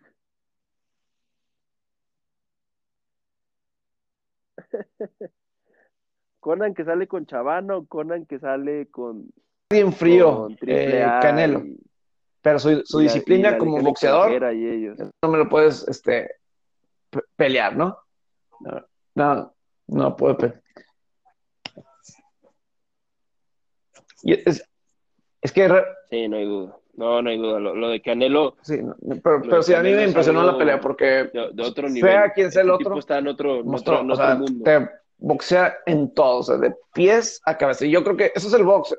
Para mí, yo tengo la idea que ese es el, no es el deporte que más sigo, pero tengo la idea que ese es el, el Aparte- box. O sea, esquivar, Ajá. golpear eh, cuerpo, cabeza, no nada más es cabeza y noquear, sino es, o sea, ganchos, cuerpos. Yo lo he visto noquear a boxeadores con ganchos al hígado. O sea, ¿dónde? O sea, eso es técnica, eso, eso no, eso es. Sí, eso es.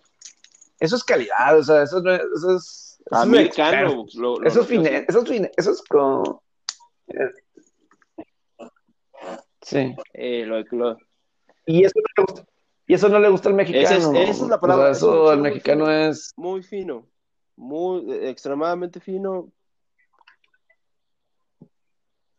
Y Pepe, todos los retos que le han puesto. Recuerdo hace 10 años que te da miedo pelear contra Chávez. Fue una burla. La, la pelea estoy contra Chávez Jr. fue una, yo creo que fue una de las más fáciles de su carrera. Fue una burla completamente. Por ejemplo, las dos de Golovkin. ¿Él por qué crees que no quiere una tercera con Golovkin? Porque él tiene más que perder que ganar.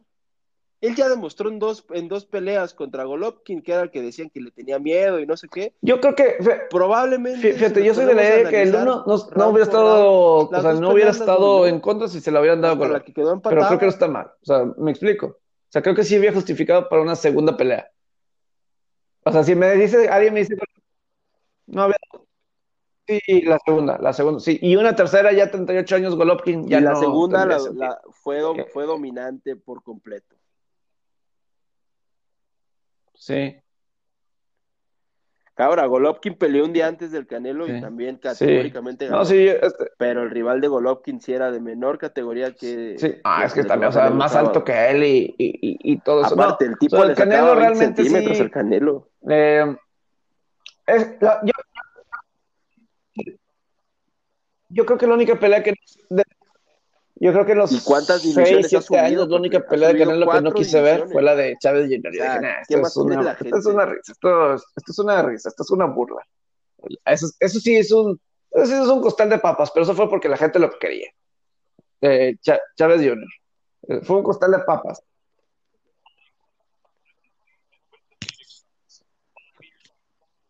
¿Y, y cuánto y es dinero que le dejó ahí ves el nivel Que de Canelo. dijo, Me voy a llevar una lana. Justamente ahí es cuando ves, porque Por se, un wannabe acerrín, se pues sube va. ahí al ring con él. No, la diferencia de Canelo, que se prepara y se toma las cosas en serio. Y el otro, o sea, ahí ves la diferencia de nivel. Así, ahí ves el, la, la diferencia del ni- nivel y, y ni cerca. Pero bueno, Sí, cerramos este paréntesis así y este dejó de, es que no habíamos hablado de, de la pelea y son menos, son menos días. Acabo tienen más tiempo para escuchar este esta edición. Pero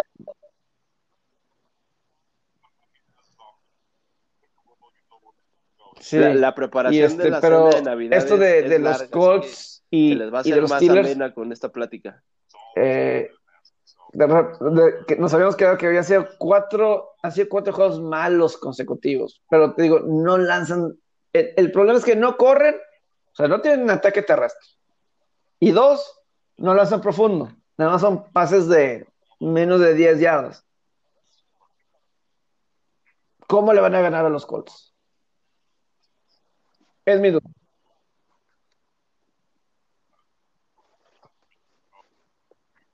Y más, y más al ritmo que te, que te mete que te mete Philip Rivers y esa ofensiva. Lo vimos en el juego del domingo pasado contra Houston. Y también que es una defensiva, pues, decente, la verdad es una defensiva bastante decente la de, la de los Colts. Yo, yo veo un juego bien, otro juego bien complicado para los Steelers. Digo, eh, como lo dije en algunos de los episodios de esta semana, su, su, su llave de salida fue que barrieron la serie contra Ravens. Eso es lo que los, va a meter a playoffs sin ningún problema. Sí. Pero sí, sí, sí. está bien bravo, Pepe. De hecho, son, son home dog. Están como home dog. Home underdog, perdón. Home underdog. Sí, home dog, sí lo dije bien. Eh, más uno y medio en la línea. Eh, ahí, te van, ahí te van unos datillos para, para entrar directo al, al, análisis ya más profundo. Este, obviamente 0-3 a de spread y 0-3 eh, de récord en sus últimos tres partidos los Steelers, pero 15-1 han ganado 15 y perdido 1 en sus últimos 16 juegos en casa contra Indianapolis. 15-1. Y el over se ha ido de 5-2 en los últimos 7 juegos de Pittsburgh en, contra Indianapolis. 5-2 el over.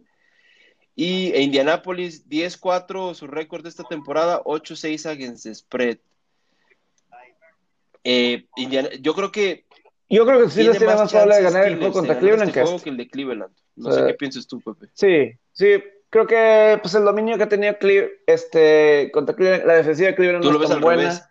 Creo que esta defensiva de Colts es más buena. Pueden detener el ataque terrestre de Pidur y tienen buenos jugadores en el perímetro. Yo, o sea, creo que es un mejor matchup Cleveland. Eh, creo yo, en mi opinión, que los mismos. Sí. Sí, y este es Aunado, el juego es en Cleveland, ¿no? Sí, yo, yo creo que, eh, aunque Cleveland le ganó Colts, pero hay algo de este matchup. O sea, los equipos de la norte le ha ido bien contra los equipos de la sur. Hay que recordar eso. O sea, Baltimore él le ganó a Colts. O sea, Colts ha perdido contra. Colts le. Hay que. Eso sí, Colts perdió contra Baltimore. Perdió contra Cleveland contra Cincinnati empezaron perdiendo como 24-0 y tuvieron que remontar. Ahí nada más eh, un poquito. Y, y, por ejemplo, Baltimore pues le ganó a Indianapolis. Eh, pues es el único que no, pero pues eh, Jacksonville, Houston también ganó ahí. Baltimore al principio de temporada. O sea, los equipos de la norte le ha ido bien contra la sur esta temporada. No sé si eso signifique tanto, Nada más, nada más es ahí un dato, ¿no? Hay, que se, los dejo.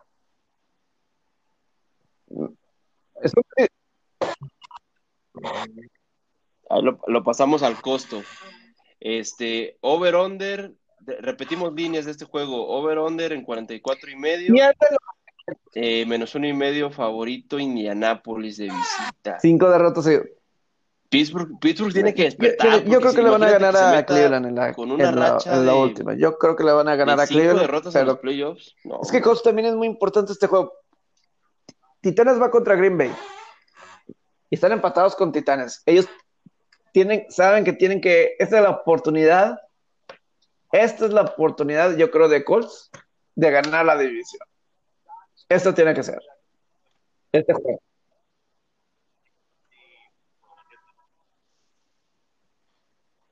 Sí, porque van contra dos de los mejores equipos en récord de la, de la temporada, pero este, gana Colts. mejor nivel Green Bay A lo mejor Colts empieza con la ventaja y sí, la cuestión, sí, eh, Colts, Colts. Eh, porque pues, cuando Cincinnati tomó la ventaja 24-0, estaba Joe Burrow. Y pues tenías los receptores y todo eso. Así veías cómo podías tener ese, ese matchup. Y yo sé que José Alberto es súper fan de los Colts esta temporada. Los tiene, siempre, los ha tenido muy, muy arriba. Eh, voy a confiar en él y que los Colts eh, ganen el juego menos uno y medio. Prácticamente si la apuestas, este, creo que ahí sí conviene con la línea, ¿no? Si es uno y medio, pues confías que son dos o tres puntos. Sí. Así Pero son bajas. Pocos creo que, definen por creo que punto, ¿no? bajas este Pero juego. Yo no correría Sí. riesgo. Creo que son bajas. ¿Tú crees que son bajas ese juego? Ok. 45 puntos. Ba- bajas más que nada Sí. por porque pues por la ofensiva de Pittsburgh que, que ha dejado mucho que desear los últimos partidos.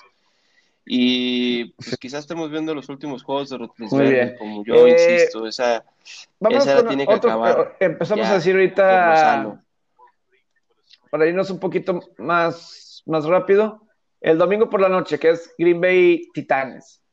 Eh, aquí yo veo a, Green Bay. Digo, Titanes debe poder correr mucho, pero estaba leyendo hoy en la mañana un análisis como Titanes es de los peores equipos en la zona roja defensivamente y Green Bay es de las mejores. Entonces, cuando Green Bay va a llegar a zona roja va a ser touchdowns. Titanes de visitante, Tannehill no siempre juega tan bien, aunque la defensiva de Green Bay no es buena. Yo creo que gana Green Bay este juego, está en menos 3, creo que va a sacar la línea. También debe ser un juego de muchos puntos, 56, no sé cómo veas de lo alto ¿no? de, de este juego.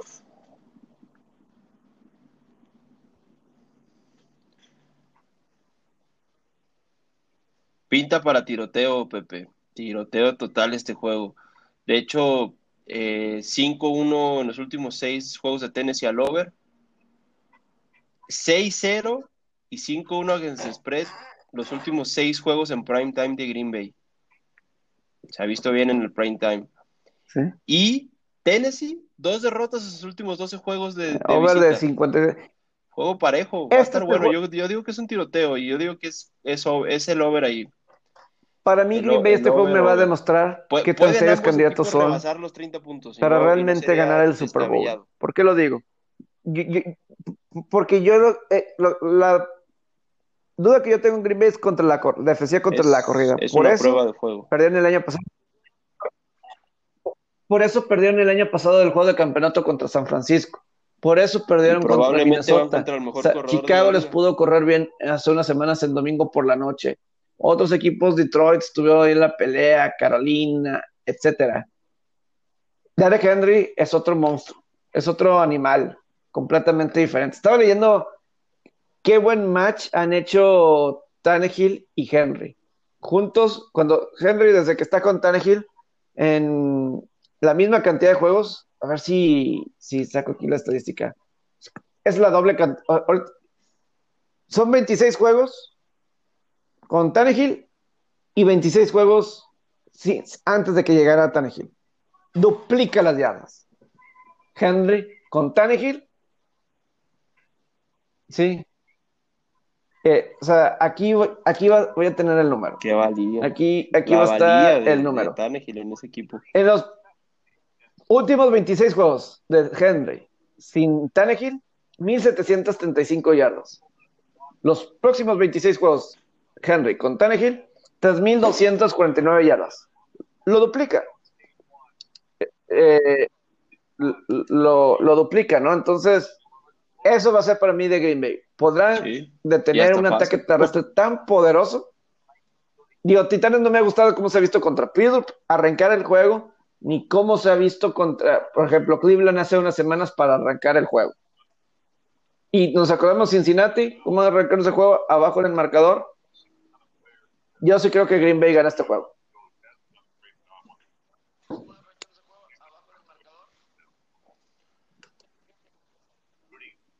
Sí, Green Bay ti- tiene, la Así ventaja, juega de local, Otro juego, campo Lambó.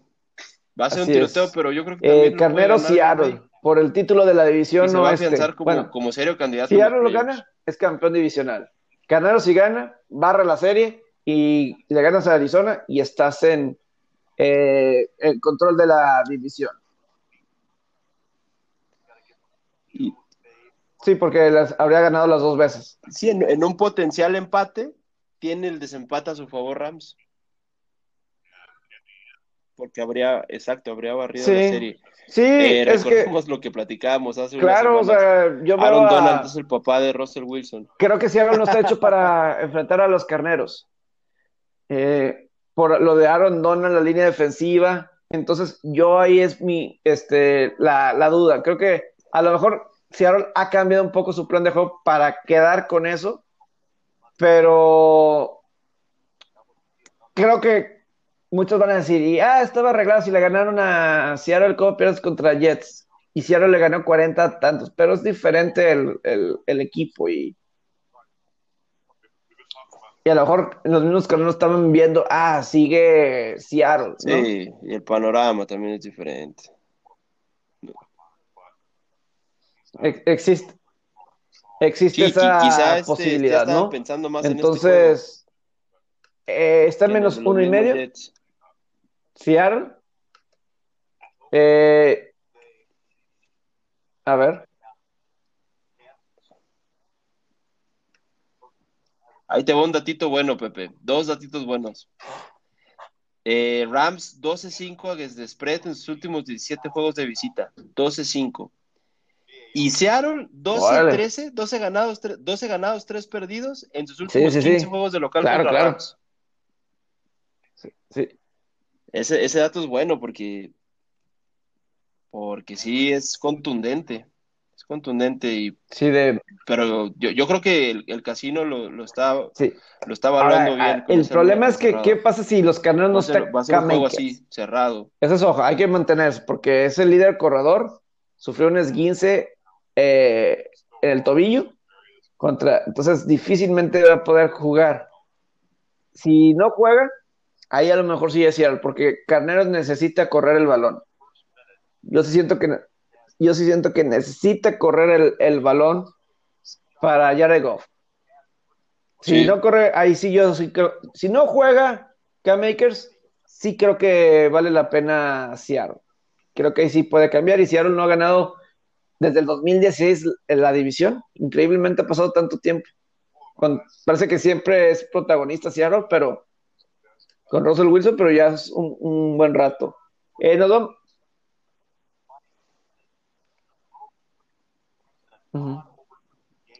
Es que si, si, no, si no es un buen año de los Rams, fue el año pasado un buen año de los 49ers. Nos saltamos el Miami Raiders. o sea, este, que pues Miami Raiders creo que ahí está tiene un, un por ciento de posibilidad, pero no van a calificar. Eso es.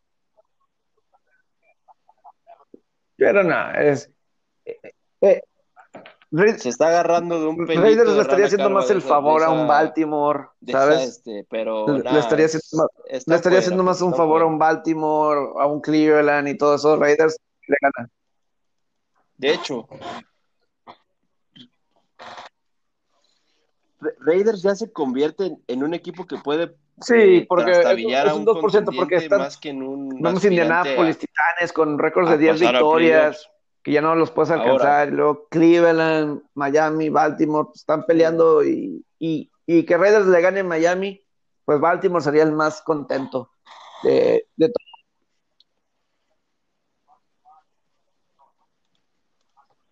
Sí.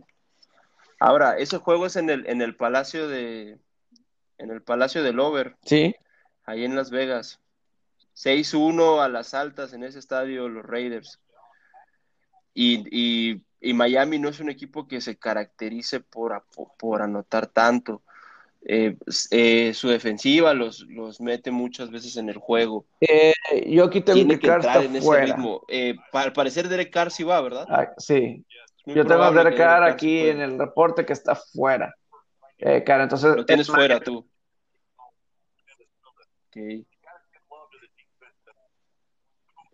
A ver cómo, pro, a ver cómo eh, Raiders, esa lesión de aquí. Raiders tiene un linebacker ahí con COVID. Lo importante es que también estoy viendo es que parece que regresa Davante Parker de,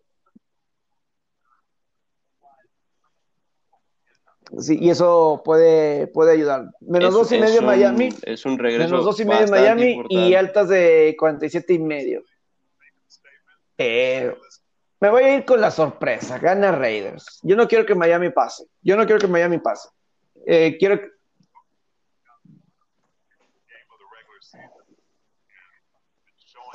Claro. ¿Quieres ver? claro, estás, claro. estás moviendo Eh, todas eh, tus eh, influencias. 47 y, tus picks medio. Con tal de ver a la Eh, Marcito en playoffs. ¿Qué? ¿Se hacen las altas bajas o no? Cómodo. Ok. Yo creo, yo veo juego de over. Se va a tener que meter ese ritmo ofensivo. Sí. A ese ritmo ofensivo Tua, se va a tener que meter a, a- a ese, a, aún que, aunque esté Mariota, ¿eh? Sí. se va a tener que meter ese ritmo ofensivo. Eh, nos quedan como Miami, 10 minutos antes de que se corte. Houston. Cincinnati, Eh, Esto es todo Houston gana. todo para Miami. sin lugar a dudas. Está, está, está en menos 8 este juego de Tejanos Bengals. Ryan Finley no, aunque están enfrentando una muy mala defensiva de Houston, muy diferente, pero yo, yo sí creo que creo que Deshaun Watson eh, va a ser una mejor chamba y Houston gana el juego. Menos 8 está algo alto y Cincinnati contra el spread tiene marca ganadora contra el spread, ¿eh? Cincinnati en la temporada está 8 y 6. está, Sí. Sí, eso, eso pasa Sí. muchas veces con los equipos que tienen Sí. spreads tan altos. sí.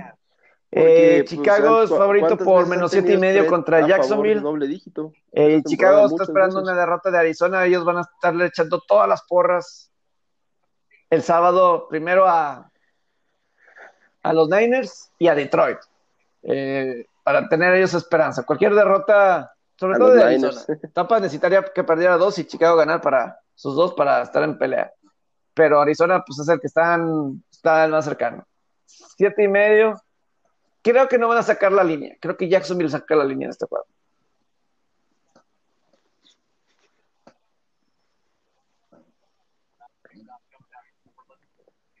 Jacksonville ha sido un buen equipo spread, yo- aunado Yo a que es creo un que puede ser entonces una este juego.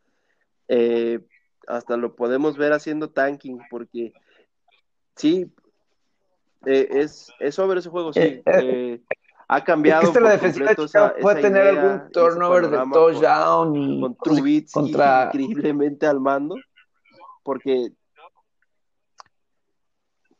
sí, sí, ya estos Jacksonville Sí. ya, ya es un Dos- equipo que dos- está convertido en, en hacer este dos sorpresas seguidas de meter- Jets o Cleveland se acerca a la clasificación. equipos Eso, eso, eso lo hace más Ya peligroso. Jets fue lo que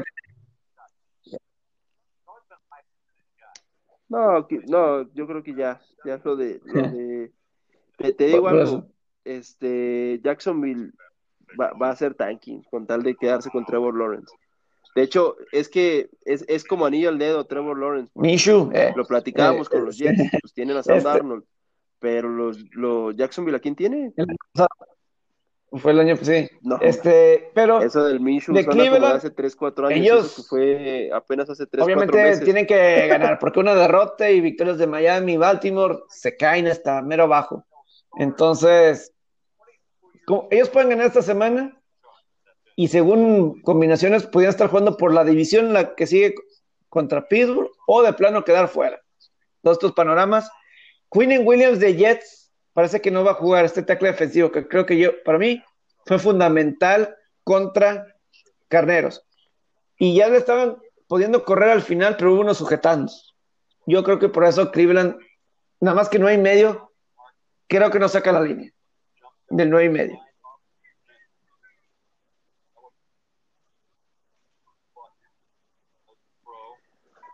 No, no sé si, si en estas, en esta, en estas semanas, semana, se- en la penúltima semana de temporada regular, sea tan, sea mejor jugar contra estos equipos que son, que han sido malos toda la temporada, o jugar contra un equipo contendiente. No sé qué sea más peligroso, Sí. Porque pasan cosas como la de la semana pasada, como, como pasó en días consecutivos, ¿no? Sí. Imagínate que, que, hay- que haya habido un loco que le haya apostado a los money lines de, de Bengalíes y de Jets. No, hinchado, hinchada esa persona que le haya apostado. Y no sé qué sea más peligroso, si jugar contra estos equipos que ya no pelean nada, Sí. más que saber en qué posición van a quedar en el draft, o pelear contra equipos que están, todo, están en la pelea, valga la redundancia. No sé qué sea mejor o, o qué sea peor.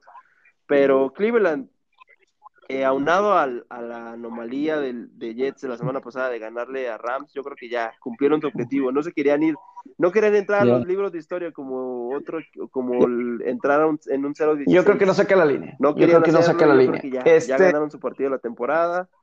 Cleveland no debe tener problema. Gigantes Baltimore. Eh, menos 11. en otra, al principio de temporada no sacaban las líneas. Ganaban y backdoor. Pero creo que este Baltimore es diferente. Creo que el Gran Lamar. El, el Gran Lamar. Y Juego este, Kansas no está jugando para nada, la verdad, ya ellos matemáticamente pudieran perder todavía el 1, pero no va a pasar.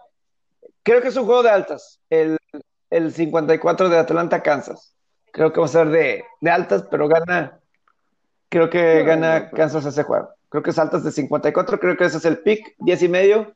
Sí. Se me hace alto. Pero, sí. Pero las altas es un buen spot. Es un buen spot. Yo también, yo, yo creo lo mismo. es más, me gustan más las altas de la primera mitad. Puede. Ya Andy Reid tiene que ir este dosificando. Y tu último, el último juego, pero no es el. ya viene, sí es el menos importante de la semana. Aunado que van a tener la semana de descanso. Broncos Chargers. La verdad.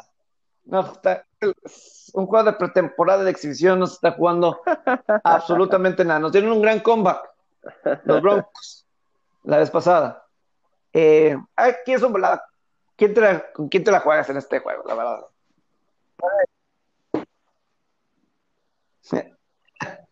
Este. Diciembre con, con D de Drew Lock. es cuando se ve bien mi Drew Lock eh, en diciembre, pero no, sí, sí, definitivamente es un juego bastante, que, va, que pinta bastante malo, pero lo veo de altas, lo veo de altas. Eh, eh, Chargers en, en el SoFi, así como Rams es sinónimo de, altas en el SoFi, Chargers es sinónimo de altas en el SoFi. Yo creo que puede ser un juego de over, puede ser un juego, un juego de over, dos corebacks jóvenes, yo creo que no pelean nada estos dos equipos, no pelean ni siquiera una posición alta en el draft, así que yo creo que sí, puede ser un over, puede ser un overcillo ahí, puede ser un over, feliz Navidad. puede ser un under en la primera mitad como son regularmente los juegos de Denver. pues aquí nada más con, con mi mamá, aquí. Feliz Navidad, Pepe, ¿qué vas a este, cenar hoy? Vamos a hacer una pequeña cena. ¿Tienes planeado cenar? Sí, aquí pues se, compró algo, este, pues un pavito, algo así, ¿Y tranquilo. ¿Tu mamá hace comida? Sí. Es que normalmente los planes son diferentes, normalmente. Normalmente vamos con primos, tíos y mucho más, mucho más grande. Aquí, pues aquí, por las circunstancias, pues nada más vamos a ser nosotros dos. Este, así, este, como lo se, se maneja, ¿no? Este, ya, ya después será. Pero Robert, a toda tu familia. Muchas gracias siempre por todo, todo y pues una feliz Navidad. Sí, claro. Pues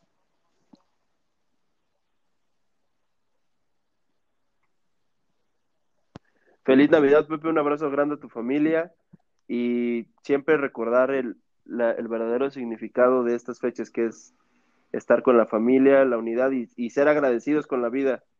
Estamos, estamos viviendo una etapa difícil en el mundo, pero tenemos la oportunidad de, festejarlo y de estar, de estar bien. Siempre hay que ser agradecidos y, y nada, desearle a, los, a nuestros fieles escuchas una feliz Navidad. Así es. Y estaremos de vuelta. Está ya muy bien los Pepes, por favor. Feliz Navidad también a José Alberto Farías, que pues, obviamente de Opus. Los Pepe Sports Awards. Ah. Durante todo este tiempo que ha estado con nosotros, durante toda la temporada de la NFL. Un abrazo a nuestro gran hermano. Gracias. Saludos.